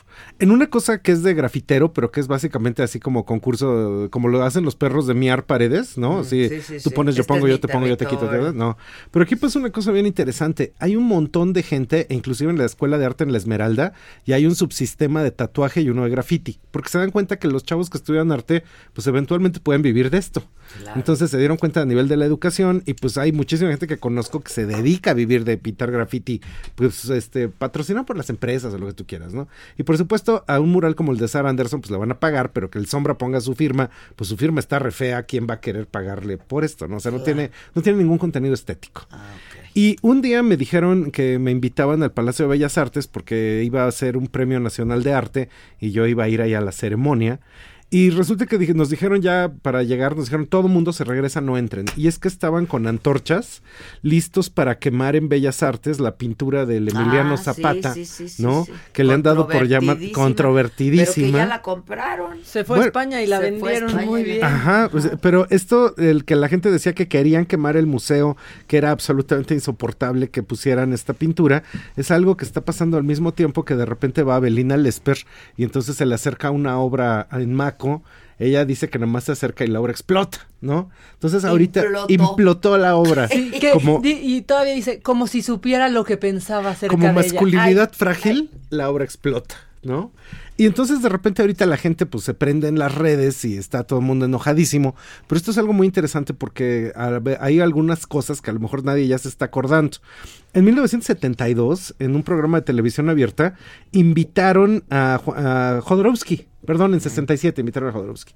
El programa era de Juan López Moctezuma y él dice, bueno, pues me voy a presentar. ¿Y qué va usted a hacer? Voy a tocar el piano. Entonces ya lo ponen en cámara este, nacional en la mañana y Jodorowsky trae un hacha en su portafolio. Entonces, en cámara abierta, abre este su portafolio y agarra hachazos el piano y esto se convierte en un escándalo. Y él dice que porque está completamente en contra como del arte establecido y por eso destruye un plan, un piano, piano. en este en televisión en vivo. Y eso fue como muy escandaloso. Solo Jodorowsky. Solo Jodorowsky podía hacer esas cosas, que de repente a la gente se le olvida que Jodorowsky vivió aquí mucho en México y que hacía ese tipo de cosas y sus teatro y sus fábulas pánicas. Y daba clases, claro. Y su psicomagia que de repente todas esas asusta, cosas, sí, ¿no? daba clases. todos. Entonces, un día había una crítica de arte, que una crítica de arte es completamente diferente a un curador, y era Raquel Tibol, que era una mujer argentina, sí. que vino de vino de Argentina porque era cronista de deportes. Y aquí Diego Rivera le dice, a ver Raquel, ¿por qué no se pone a escribir de arte? Y Raquel comienza una carrera brillante De- como crítica pues, gran pensadora de lo que fue el arte mexicano. Entonces, en 1972, el 19 de abril, en el Congreso Nacional de Artistas Plásticos, estaba David Alfaro Siqueiros y entonces eh, Raquel eh, lo, lo, interpo- lo interpela de su obra de arte y él le contesta, provocadora de asamblea, una argentina es incapaz de comprender el verdadero alcance del arte público nacional. Y entonces Raquel Tibol se voltea y le da una bofetada enfrente de todo el público, lo, lo agarra a cachetadas. Entonces, Así que. a Siqueiros. Doña Raquel, pues ya se va. Y en 1975 hay un performance de arte conceptual en el MUCA, en la UNAM. Una artista que se llama Marta Minujín empieza a hacer un performance y entonces enfrente del público tiene naranjas y a estas naranjas ella les platica y se las da al público. Y Raquel Tibol se indigna porque dice, esto es una tomada de pelo, o sea, ¿por qué están haciendo esto que no tiene ningún valor? Y entonces Raquel se mete, toma las cajas de naranjas y se las empieza a aventar al artista y le agarra naranjazos. Entonces, otra vez, es así como un gran escándalo. Y en 1978, en el Salón Nacional de Artes Plásticas en el Palacio de Bellas Artes, el jurado le da un premio a Beatriz Zamora con un cuadro negro sobre negro. Y un grupo de artistas, que estos fueron los que empezaron el neomexicanismo, entre ellos uno que se llama Enrique Guzmán, que fue un artista muy interesante, como una especie de Julio Galán, solo que se suicidó muy joven, entonces no es tan conocido, le indigna mucho que haya ganado un cuadro negro sobre negro y todos están viendo que cada vez está más enojado y de repente se va al, al salón donde estaban en el vestíbulo, en el cóctel y de repente se va al salón donde está la exposición, se oye como un, hay un ruido muy fuerte y Enrique Guzmán descolgó el cuadro de la pared, está bailando encima de él, le intenta aventar un extintor, llega seguridad de Palacio de Bellas Artes y el cuate lo que quiere es aventarlo por el cubo de Bellas Artes porque le había parecido que esa obra no, debía de ganar, ¿no? Y esto, una cosa muy curiosa de todas estas pequeñas y este imágenes del arte nacional es que en aquel entonces los curadores lo que hacían es que si había como una crítica muy fuerte de si las obras de arte tenían un valor o no, o si las obras de arte realmente hacían algo, tenían un contenido social, tenían un contenido estético Si y demás. debían tenerlo. si debían ¿no? tenerlo, Ese era ¿no? el gran debate. en Y ese ellos como que eran alguien que lo señalaba y lo decía. Después comienza el mundo de los curadores y en el mundo de los curadores lo que importa es que el protagonista es el curador.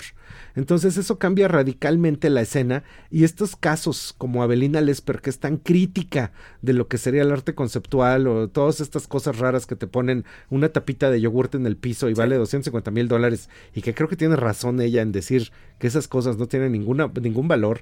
Ahí sí, una cosa que ella no debía de hacer es acercarse. Pero hay toda una tradición en el arte mexicano de muchísimas veces que los curadores, O sea, no los, es la primera los vez, críticos o eso han tenido no que interactuar con la obra. No es la primera valor, vez. Ajá. claro, O sea, ha pasado una y otra vez, no solo en el arte mexicano, sino en el arte mundial. Y de hecho, una cosa que estamos viviendo es que si tú lo ves, el graffiti de la Roma, la- esta cuestión del zapata gay, lo que le pasó a a Belina Lesper y toda esta gigantesca discusión que hay de que pues los monumentos no deben de ser tocados cuando ahorita hay una indignación tal que de verdad yo ya estoy a punto de comprar latas de pintura y salírmelas a regalar. Ay, bueno, vamos, O sea, sí, no, o sí sea, es como de- digo yo, no se espanten por unos aerosoles, Ya no se asu- o sea, es ¿no? mucho más terrible las cosas que pasan. por lo que está pasando. Eso se le conoce como la iconoclastia. Y la iconoclastia es cada vez que alguien ataca las creencias establecidas, las instituciones que están ahí o el arte que todo el mundo respeta. Y que han básicamente... habido grandes iconoclastas. Sí, muchos también, iconoclastas. claro. De hecho, cuando pasan cosas tan horribles como esto que pasó, que querían destruir el museo de Mosul, este, todo esto del grupo ISIS que querían atacar las obras de arte del pasado, pues del pasado del mundo árabe, todo Sí, esto, sí, pues uno entiende desaparecer. que ahí quieren destruir memoria. Vestigios, Pero en claro. cada caso que está pasando, básicamente son voces que ya están tan desesperadas que pues lo que quieren decir es hay otra forma de hacer, hay otra forma de pensar y aunque parezca que la iconoclastia es demasiado fuerte, en realidad es un escenario de libertad. Sí, claro, claro. Sí, sí. Sí, Ahora, de lo que, lo, lo que pasa es que quién tiene, der- o sea, quién se deroga el derecho. O sea, sí entiendo que hay críticos, esto en lo que se refiere a la iconografía. Al arte, sí. Pero hay críticos de arte y lo entiendo y es gente estudiada y profesionista y profesionales en la materia. Pero quién en última instancia puede decir esto no es arte y entonces hay que quemarlo. ¿no? Porque hay gente que le gusta y hay gente, y finalmente el arte es eso. Y Y, que es el mercado. consume, Y bueno, eso yo creo que tiene mucho que ver también con el mercado del arte. ¿no? Pero el mercado que- del arte es el que fija. El sí, por supuesto. Pero creo que hay una Lo- cosa muy Lo que vale y lo que no. muy curiosa que es que una cosa es quemar libros, que eso sí ya estás entrando al fascismo y cosas espantosas, claro. y otra muy diferente A es como el tema que siempre se menciona del performance. El performance es una acción y es una acción que lo que quiere es llamar la atención, poner el dedo en el renglón, hacer, mira, está pasando esto. Raquel Tibola bofeteando, aventando naranjas Es es, performance. performance, claro. Y de hecho, aunque la gente no lo ve así, el pintar monumentos y al Es hacer estas cosas son claro, performance. son es una forma de performance y es una forma de llamar la atención, llamar la atención, poner el dedo en el renglón, sí. darle luz a temas, motivos. Entonces, ha sido una estrategia del arte. Cuando ya no hay manera de responder, pues entonces empiezan las acciones Claro. porque hay que hacer algo en el que la gente o tiene como que las voltear. feministas con los brasier, pues claro. Todas estas cosas. Quemar los brasieres en los años 60 Claro. como un statement, como una declaración de, un miren chavos, voy a pues. hacer algo para que no se te olvide. Claro. Y entonces eso estamos viviendo ahorita. Y no se olvidó, ¿eh? No, y no se Ahí olvida. está que no se olvidó. Pero entonces, ento- a lo mejor en un mundo que está haciendo un arte cada vez más intrascendente, estas grandes acciones se están constituyendo en formas de memoria y de perdurabilidad que realmente nos hacen reflexionar qué es lo que está pasando allá afuera. Pues Por supuesto, aliméntate con leche, pintas. toma frutas y verduras, no destruyas obras de arte en Oh, los museos. sí. No, no, no te les No, acerques. No te pero- les acerques, pero es una manera totalmente viable y actual de estar poniendo el legítima, el ¿eh? Sí, yo. legítima. sí. Legítima. O Entonces, sea, no es nuevo. y- no, es una tendencia. A mí me pasa mucho que yo vengo, tuve una vida anterior a esta, porque yo fui curador de museos muchísimo tiempo. Ah. Entonces, mucho tiempo pasé mi vida cuidando obras de arte o viendo que la gente no las rompiera. Claro, claro, que no, que, que aguas con que implotaran, ¿no? Entonces, se me hace como un tema muy interesante de ver ahora, porque esta actitud sigue presente y sigue estando viva. Ahora, en el caso de esta obra que implotó, pues no, no fue consecuencia, al menos eso se nos ha dicho, de pues una protesta, ¿no? No, no es, no es una consecuencia que ella lo ha hecho ahora sí que entre comillas a propósito, pero ahí le pasa lo más paradójico que le puede pasar a Belina Lesper. Ella está a favor del buen dibujo, de la buena pintura, yo también estoy a favor, pero precisamente ella ha estado como diciendo que toques arte conceptual y performance, pues no debería de ser, y ella acaba siendo el máximo performance que se va a recordar. Sonamaco, aparte, Sí, el máximo performance de. Sonamaco. Entonces ella va a acabar recordada en los libros junto a Jodorowsky y Raquel Tibol y el día que Belina Lesper rompió una obra. De hecho ya le han pasado varias. Tiene un pastelazo, tiene lo del vidrio. Entonces se está convirtiendo en ese tipo de figura un poco como Raquel, que con el tiempo será entendida su crítica de una manera más puntual. Yo creo que es bastante inteligente lo que hace. Muchas veces la curaduría en México no ha creado algo que realmente sea pues ni interesante, ni viable, ni valioso, y muchas veces ha sido el contubernio de gente que tiene el acceso al dinero, a la venta, este, al aplauso del mercado, a poder estar en la Bienal de Venecia, pero no necesariamente está hablando ni de una gran maestría técnica, ni realmente Sí, de una claro. profundidad conceptual. o sea, Claro, tiene mucho de tomada de pelo, como hacía Piero Manzoni, que un día sirvió en unas latas caca de artista, ¿no? Hace, para venderla y la gente la compró. Pues sí, la gente lo compra. Y un coleccionista que compró la caca de artista, muchas décadas después dijo, bueno, pues a ver, me gasté una fortuna en mi lata de caca de artista, la voy a abrir. Y la abrió y eran frijoles. y Porque así Era artistas. No era caca. caca. Ni siquiera era caca, güey. O sea, hoy estamos de un escatológico. Ya, no, eh, o sea, no, hoy no, so- no. todo ha girado en torno A la caca. A la caca. Fuchicaca. Es que está muy caca todo, la verdad. Ese es el está asunto. muy caca todo. ¿Qué hacemos? Pues eh, creo que un poco estas notas también es para poder ver un poquito de ligereza en un mundo que cada día se nos hace más pesado. Más ¿no? pesado, sin Sí. duda. Gus, siempre es un Es un honor estar con ustedes. No, Muchísimas gracias, Adela gusto, querida. Gracias, Nos Maca traes. Conocimiento, información, diversión, entretenimiento y amistad. sobre todo. te quiero. Muchas Síganos gracias. en trendo.mx, por favor. Trendo.mx es la tocada, así es que hay que seguirlos. Vamos a hacer una pausa y ya volva- volvemos. Esto es Me lo dijo Adela y nos estás escuchando por el Heraldo Radio. Mil. ¿Cómo te enteraste? ¿Dónde lo oíste? ¿Quién te lo dijo? Me lo dijo Adela. Regresamos en un momento con más de Me lo dijo Adela por Heraldo Radio. Escucha la H. Heraldo Radio.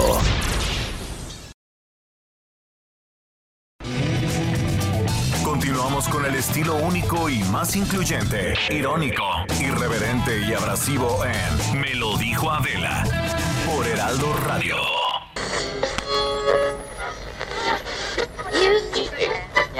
Sentir dolor en el pla- O sea, ¿sientes placer con el dolor? La cara. Adela, Adela Micha, eh, te saluda tu dios el escorpión dorado. Vengo aquí en el tráfico y de repente escucho tu voz en el radio y ay, como que, como que mi zona de la entrepierna como que se sintió viva de nueva cuenta. te mando un saludo yo, Palocho de la estuche.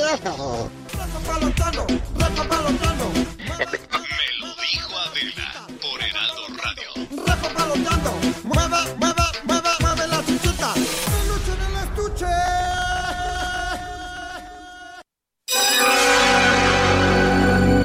Que nos mandes el pack no nos interesa.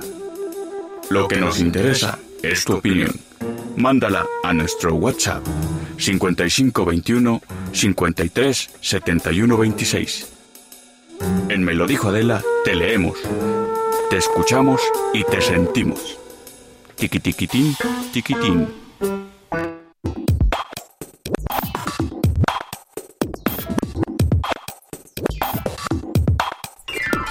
Estamos de regreso. Oigan, hoy hemos estado muy escatológicos, este, y ya los estoy, los estoy leyendo a todos. Adela y Maca, por fin pude anotar su WhatsApp. Las oigo diario desde el primer día de transmisiones en el Heraldo Radio. Mándenme un saludo. No sé si en todas las escuelas privadas entreguen a los niños. Solo a las personas autorizadas. sí, solo a las personas autorizadas, sí. En la de mi sobrino, por lo menos así es, pero en las públicas sacan a los niños y no se preocupan por saber si llegaron por ellos o no. Pregunta, ¿la escuela de Fátima era privada o pública? Era pública. Eh, nos están escribiendo mucho y dice Álvaro Tochiro, eh, me tocó que hice bola el periódico hasta que se puso suavecito, así ya lo solucioné. No, ya, en serio están poniéndose, pero bueno, pues a todos nos, nos pasa. A mí me pasó que no había papel, pero dejaron el cartoncito del rollo y con eso, bueno, este, a todos los estamos eh, leyendo. Ahorita vamos a escuchar sus, a escuchar sus audios, pero qué bonito leer todas sus historias de, pues cuando no hay papel. Nos están haciendo el día, la verdad es que fuera del aire a Adela y a mí con las historias de que no hay papel, no. Y yo ahorita fui al baño y me llevé mis Kleenex. Por si no, ser. por si no. no fuera a ser. ¿Y qué? ¿Tenemos audios? Sí, a ver, vamos a escuchar este. Adela Maca, no andes diciendo que andan bien brujas. Porque más de un pelado como yo les dijera que quisiera ser su medio de transporte. Les mando saludos, espero ya se rían. Habemos mucha gente que las queremos. Ay, Hombre, qué pues, Qué bonito, bueno. Qué A ver, bonito. otro audio, no, ya que si usaron el rollo, que lo deshicieron. Sí, está macabrón eso, la verdad. Uno que anda de facilote y salen con estas encuestas. Ya valió gorro. Felicidades por su programa. Adela, un éxito en todo lo que hagan.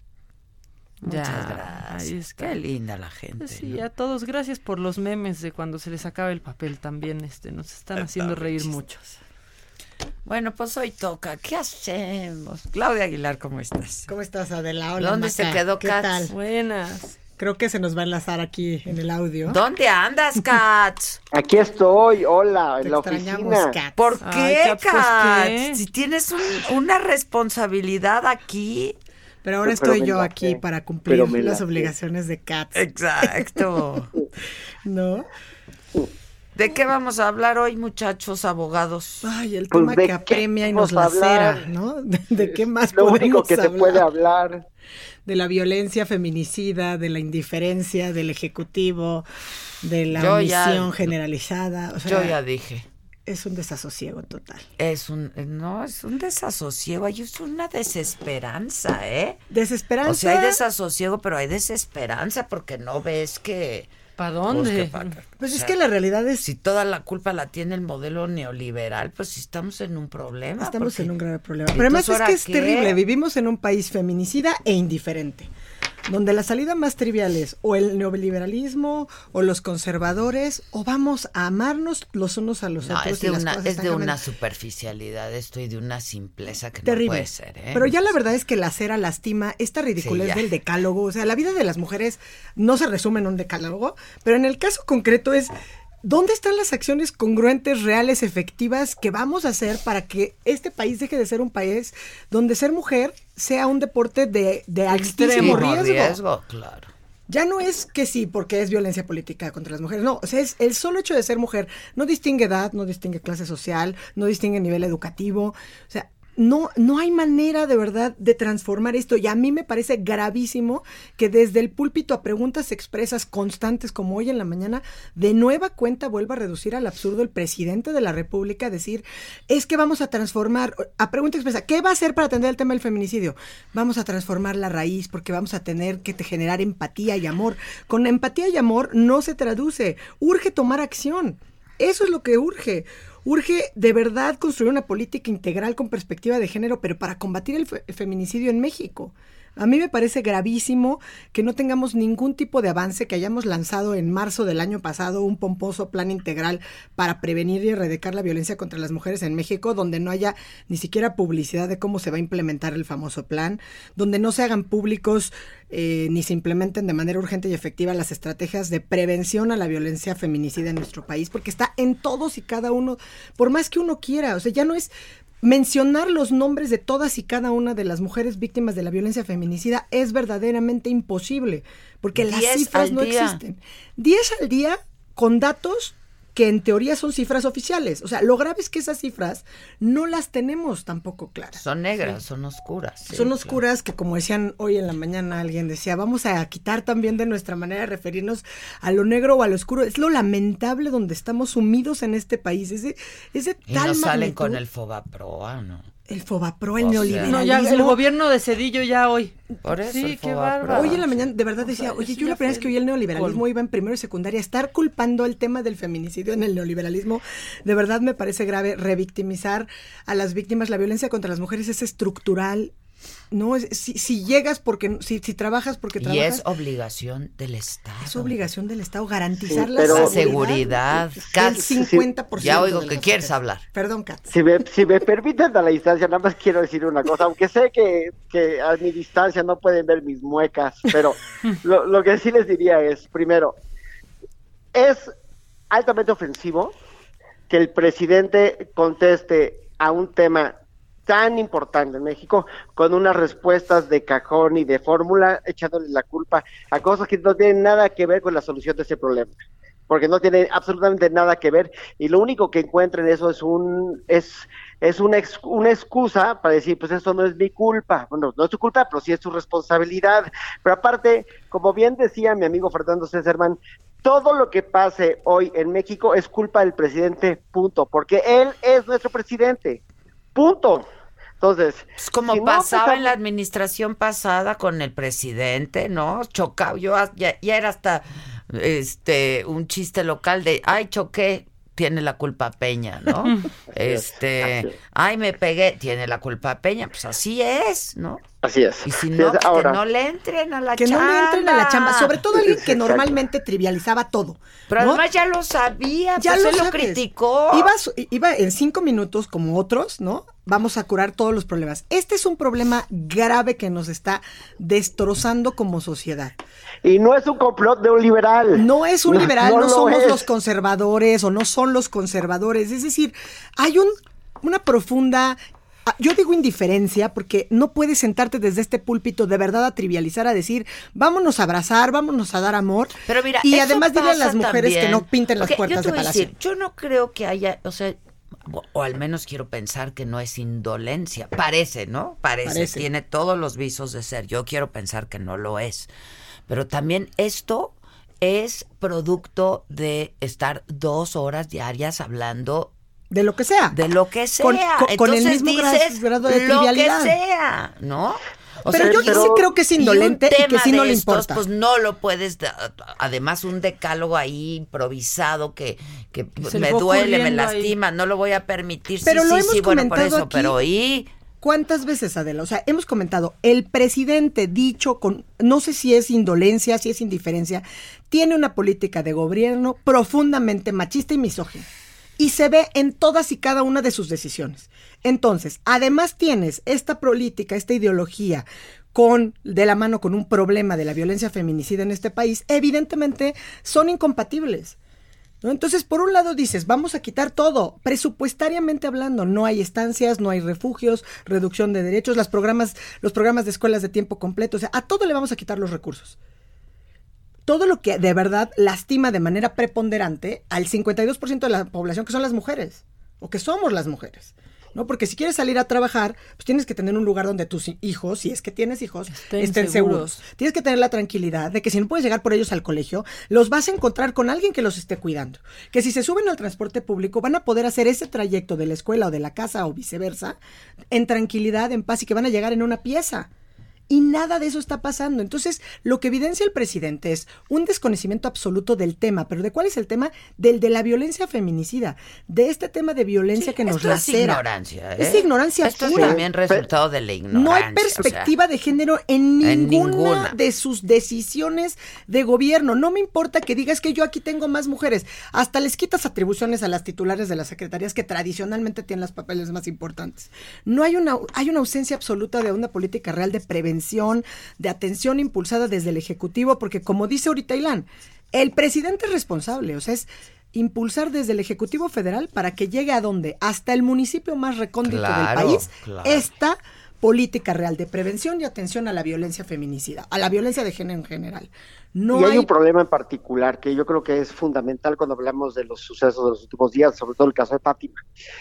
Se tardaron horas en atender a la familia, horas. Esas horas, si, hubiera sido, si, si hubieran atendido de forma ágil esta denuncia, tal vez hubieran podido encontrar a la niña, pero la mandaron de una fiscalía a la otra, se- o sea, no, no les hicieron caso y pasaron días hasta que encontraron el cadáver.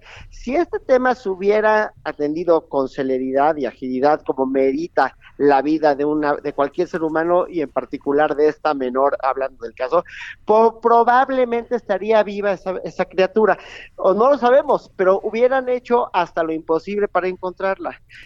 ¿Qué cara le va a dar la fiscalía a la ciudadanía de esta ciudad cuando una niña es secuestrada de la escuela y no atienden el reclamo de forma inmediata? Pero además, Ilan, o sea, por eso decía, o sea, es urge tomar acción, porque como no podemos construir políticas integrales con perspectivas de género, jamás vamos a eh, eliminar este problema de violencia o de feminicidio en México. Y mejor tenemos propuestas tan absurdas como vamos a desconocer el tipo penal de feminicidio y se nos olvida todo lo que estamos viviendo cada minuto. No podemos seguir así. Estás hablando incluso de ese, efectivamente, siempre es el problema. Vas a denunciar un delito y entonces la traían de un lado a otro dando vueltas. Y hemos dejado de lado que además al mismo tiempo toda la Secretaría de Seguridad estaba salvaguardando los monumentos porque las mujeres que estaban manifestándose por el caso de Ingrid, porque además de Todavía Ingrid, estábamos manifestando a propósito de la de que habían y ahora ya es Fátima. violado, desollado, habían exhibido y revictimizado a través de las fotos, etcétera, estaban en esa manifestación y todas las autoridades estaban involucradas en salvaguardar el, el hemiciclo a Juárez, el Palacio de Bellas Artes, porque no vaya a ser que haya una pinta de las mujeres que están enojadas, quién sabe por qué, según nuestro presidente de la República, seguramente será por falta de amor y abrazos en su hogar. Me parece de verdad reducción al absurdo, Sí, muy por decirlo menos. el asunto. Es catastrófico. Catastrófico. ¿no? Tenemos es precedentes. un horror, punto. Es un horror. Es un horror. Y no se trata de legislar, no se trata de no, porque Ahí formalmente lo tenemos todo. Tenemos todas las leyes. O sea, somos como Finlandia desde el ma- material normativo, los estándares internacionales, el precedente de Mariana Lima de la Corte, todo. ¿Y qué pasa? Que la realidad es terca y se impone. Y nuestra realidad es, que es un país, como empecé al principio, feminicida, pero sobre todo indiferente, con un presidente indolente que no le interesa erradicar el problema de la violencia de género y que insiste en trivializar lo que nos está pasando en lugar de sentarse, en lugar de estar en el púlpito perdiendo dos horas, sentarse con su trabajo, con su equipo de trabajo a designar, a diseñar una estrategia integral para prevenir y erradicar la violencia contra las mujeres. A mí de verdad esto me tiene furiosa por A decirlo. mí menos. también. Y a toda la nación, y a toda la nación. Y se siente, estamos- ¿eh? Se siente en el ánimo, se Un siente. O sea, Se siente, hay yo de verdad- enojo, hay, hay, hay hartazgo, hay un sentimiento ahí de, de impotencia porque no ves que la máxima autoridad de este país esté, pues ya ni Yo- siquiera empática. Hay, hay 10 muertes diarias en este país por feminicidio. Yo les pregunto, ¿qué pasaría con la economía de este país si tuvieran 10 muertes diarias por coronavirus? Sería un escándalo, ¿eh? Por supuesto, bueno, con que sarampión, o sea. O sea, con que Estaría, dos. estaría, pa- estaría paralizada la economía, no habrían vuelos a México, pero pues están matando mujeres, pues, another day in paradise, ¿no? Sí. Según los datos del Secretariado Ejecutivo del Sistema Nacional de Seguridad Pública, el feminicidio en los últimos años, entre los últimos cinco años, se incrementó en 137.5%. O sea, esta cifra de 10, que además luego decían, lo que pasa es que no hay datos duros, ya dicen que va en 10.5. O sea, ni siquiera disminuye. Pero ¿cómo va a disminuir si no nos lo tomamos en serio? El ejemplo del coronavirus es perfectamente aplicable. ¿Qué pasó cuando el famoso pasajero Claro. que vino de China y no sé qué? Claro. En 10 minutos estaban as- canceladas no sé cuántas cuentas de Uber. Y ana- y ya ¿Cuántas estaba cuentas se han ya- denunciado por claro. Más de abusos 200, sexuales? sí. Ma- Y en esas ninguna cuenta se ha, se ha denunciado. Es culpa normalmente de la víctima, porque salió en estado de ebriedad, porque salió tarde no iba Porque salió de acompañada, por noche, cómo porque iba no sé qué. Y ahora dicen El que los papás son retrasados mentales y que Sí. por eso murió. O sea, no manches. No, no, no. No, no, no. O sea, un Aparte, que descuido, ¿no? O sea, salir luego, luego y decir, pues es que el papá tiene un problema de salud mental, pero es que la mamá también. Pero es que ya había en el DIF Sí, una revictimizar, Bueno, pues ¿y Eso por es qué no lo atendieron? Eso es demostrar toda la ineficiencia que tienes Fueron como dos sistema. veces aparte. Pero además, violentas otro tipo de derechos, porque filtran una documentación del DIF con todos los datos personales. ¿Por qué? Porque en este gobierno no les importan las formas ni el Estado de Derecho. Y a mí me parece de verdad patético. Y como dices, yo ayer sentí que llegué a la casa con una las, losa sobre el pecho de estar sintiendo y estar leyendo y decir, esta es una rabia enardecida. ¿Y cuándo va a acabar esto? ¿Qué podemos hacer? Sí, no. ¿Qué podemos hacer, de verdad? Y luego pidiendo que no hagan pintas, por favor. Que por favor, Porque Que no, le- que el- no lo le que no pinten las puertas, las puertas de de Palacio, Palacio Nacional, Nacional. no, que no se las pinten. Sí, Y que él no rompió un vidrio, ¿eh? dijo también cuando hizo su... Bueno, pues cuando ese hizo su, él, su- pues cuando es- paralizó Su año la Reforma. la- el reforma, la economía. La economía, ¿no? no, letrina claro. reforma. Letrina, exactamente. No, de verdad, a mí ya este, este presidente me tiene, por decir, furiosa es lo, lo de menos, pero yo creo que a todas las mujeres, entonces, en lugar de que estés dando paz y sembrando una cultura donde entre todos vamos a construir y cómo vamos a cambiar esto, como él parte de la negación de los hechos, parte del, de verdad, de ser absolutamente indiferente. Es decir, a mí no me importa lo que está padeciendo este país, todo es culpa de los que me antecedieron, todo es culpa del modelo, y aquí las cosas son diferentes porque yo voy a hablar de abrazos y no de balazos. Sí, no. Pero si no está funcionando, ¿no sería lo lógico hacer una comisión federal y local para atacar el problema del feminicidio y para hacer un análisis de cómo prevenirlo, cómo educarlo y cómo atenderlo? O sea, digo, yo, yo, se me ocurre así nada más sacándolo de la manga, ¿no? Si estamos viendo que hay cada semana un delito, un, un feminicidio cada vez más atroz y que la Sí, sociedad atroz, porque además trae una carga de atrocidad y de, o sea, es cualitativa también el aumento de la violencia, no solamente cuantitativa, cualitativa, o sea, ¿cómo? son de narcosatánicos. Sí. Pero es que sabes que lo que está grave es eso, es que entonces luego decimos, nos parece monstruoso, pero no es monstruoso, es que es nuestra realidad. Por eso cuando de repente venimos y podríamos discutir y creo que hemos llegado a un punto medio en decir, ¿por qué es lo importante el tipo penal del feminicidio? O sea, porque nombra y nombrar algo, Lo reconoce y que no visibiliza se el nombra asesinato de no las se mujeres. ve, por favor. Entonces se tiene que nombrar porque se da por el solo hecho de ser mujeres. Esa es una realidad. Esta violencia Sí. de la que ustedes hablan, es decir, ¿por qué los ataques con ácido? O sea, porque no solamente te quiero afectar, te quiero afectar y lacerar y lastimar en lo que yo creo que es lo único que te da valía, que es o tu belleza exterior, claro, o tu tu, físico. ca- tu cara. ¡Qué barbaridad! No, no, no, es no, terrible.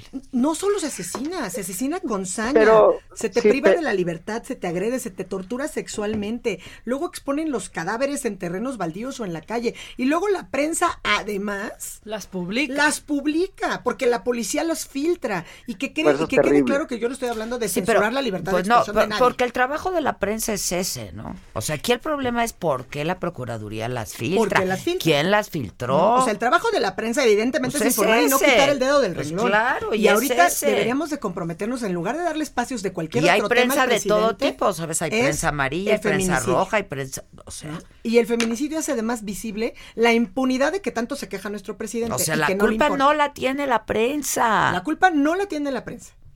¿Quién filtró esas imágenes? ¿Quién la las respuesta filtró? de Claudia en Twitter, eh, a diferencia de las de Martín, las del presidente, la, la respuesta de Claudia Sheinbaum muy bien, porque es una respuesta seria. Dice, eso es terrible y lo tenemos que, que atacar, pero ¿qué van a hacer? Sigo esperando. Pero, ¿Y pero de nada sirve su respuesta en el Twitter, que dejen de tuitear y que se pongan a trabajar. ¿Dónde está la que política integral que diseñan a nivel federal, estatal y municipal para llegar al municipio más recóndito y erradicar, prevenir y atender la violencia feminicida?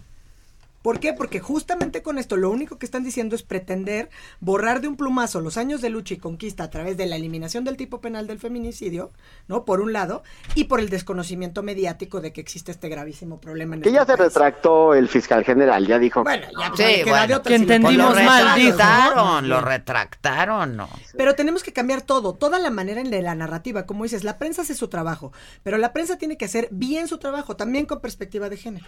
Y en lugar de reportar, aparece muerta otra mujer como si fuera caído de un árbol de manzanas, ¿no? Asesinan de nueva cuenta el país feminicida. Llevar los datos estadísticos, ¿no? ¿Dónde está? Si no lo hace el gobierno, hay quienes se han hecho la tarea de de hacer las mapas. escuelas. O sea, ¿cómo puede ser que la señorita de las papas se llevó a la niña? O sea, ¿qué está pasando? no, es terrible, también. de verdad es desolador.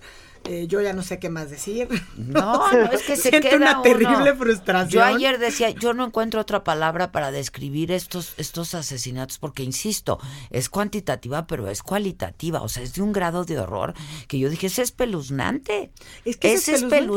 espeluznante, esa es la palabra. Y además, pero lo venimos oyendo hace mucho, y, y creo que lo que dijiste de que lo que no se nombra no se ve, es cierto. Y parte del contradecálogo que han sacado, por ejemplo, las activistas, es muy cierto. Y tienes que empezar por educar. Y por educar nombrando lo que ha pasado. Y así como durante años, desafortunadamente, se habló de las mujeres que asesinaron arteramente en Ciudad Juárez, como las muertas de Juárez, bueno, es una parte que tienes que documentar. Y así como hablas de la Revolución Mexicana, hablas de las mujeres asesinadas arteramente en Juárez. Y hablas del número y el gravísimo dato que tenemos y que es un problema y una realidad de todas y todos los mexicanos. Y es terrible tener que voltearte a tu casa a decirle a tus hijos e hijas, pues que somos muy privilegiados porque tengo yo la certeza de que voy a llegar y los voy a encontrar Sí. en una pieza. No, no, no, no, no. Pero de verdad es terrible que no haya esta... eh, Qué esta agobio, empatía. ¿eh? Qué agobio, qué no agobio, qué más. dolor. Yo tampoco puedo más. Bueno, Katz, bye. Bye. Bye. Gracias. Es que ya Así también. se, así, ya. Ya no sé Ya. qué decir.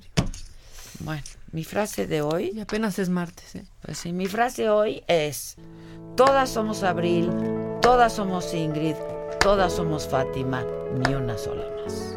Ni una sola más.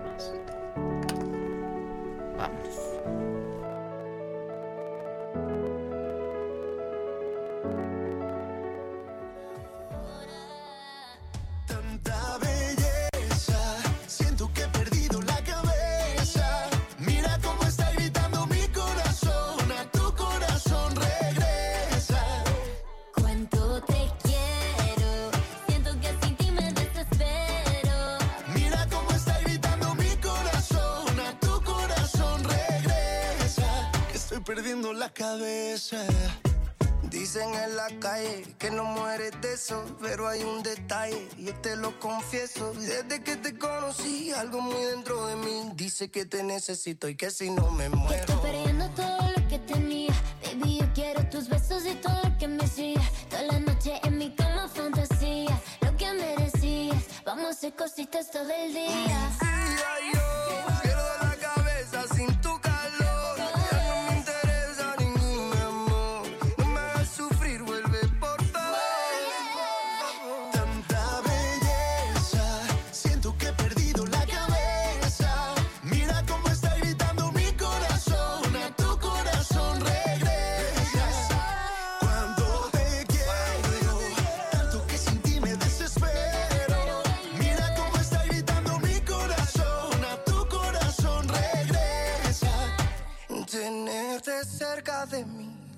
de mí ahora. Volver a ser quien te enamora. Te juro que no veo la hora. Tanta belleza, siento que he perdido la cabeza.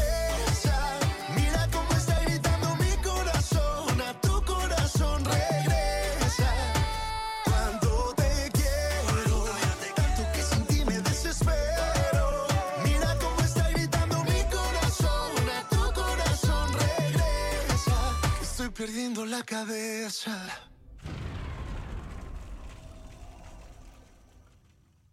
Esto fue Me lo dijo Adela. ¿Cómo te enteraste? ¿Dónde lo oíste? ¿Quién te lo dijo?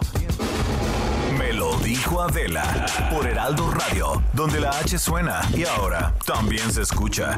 Una estación de Heraldo Media Group. Heraldo Radio. La HCL se comparte, se ve y ahora también se escucha.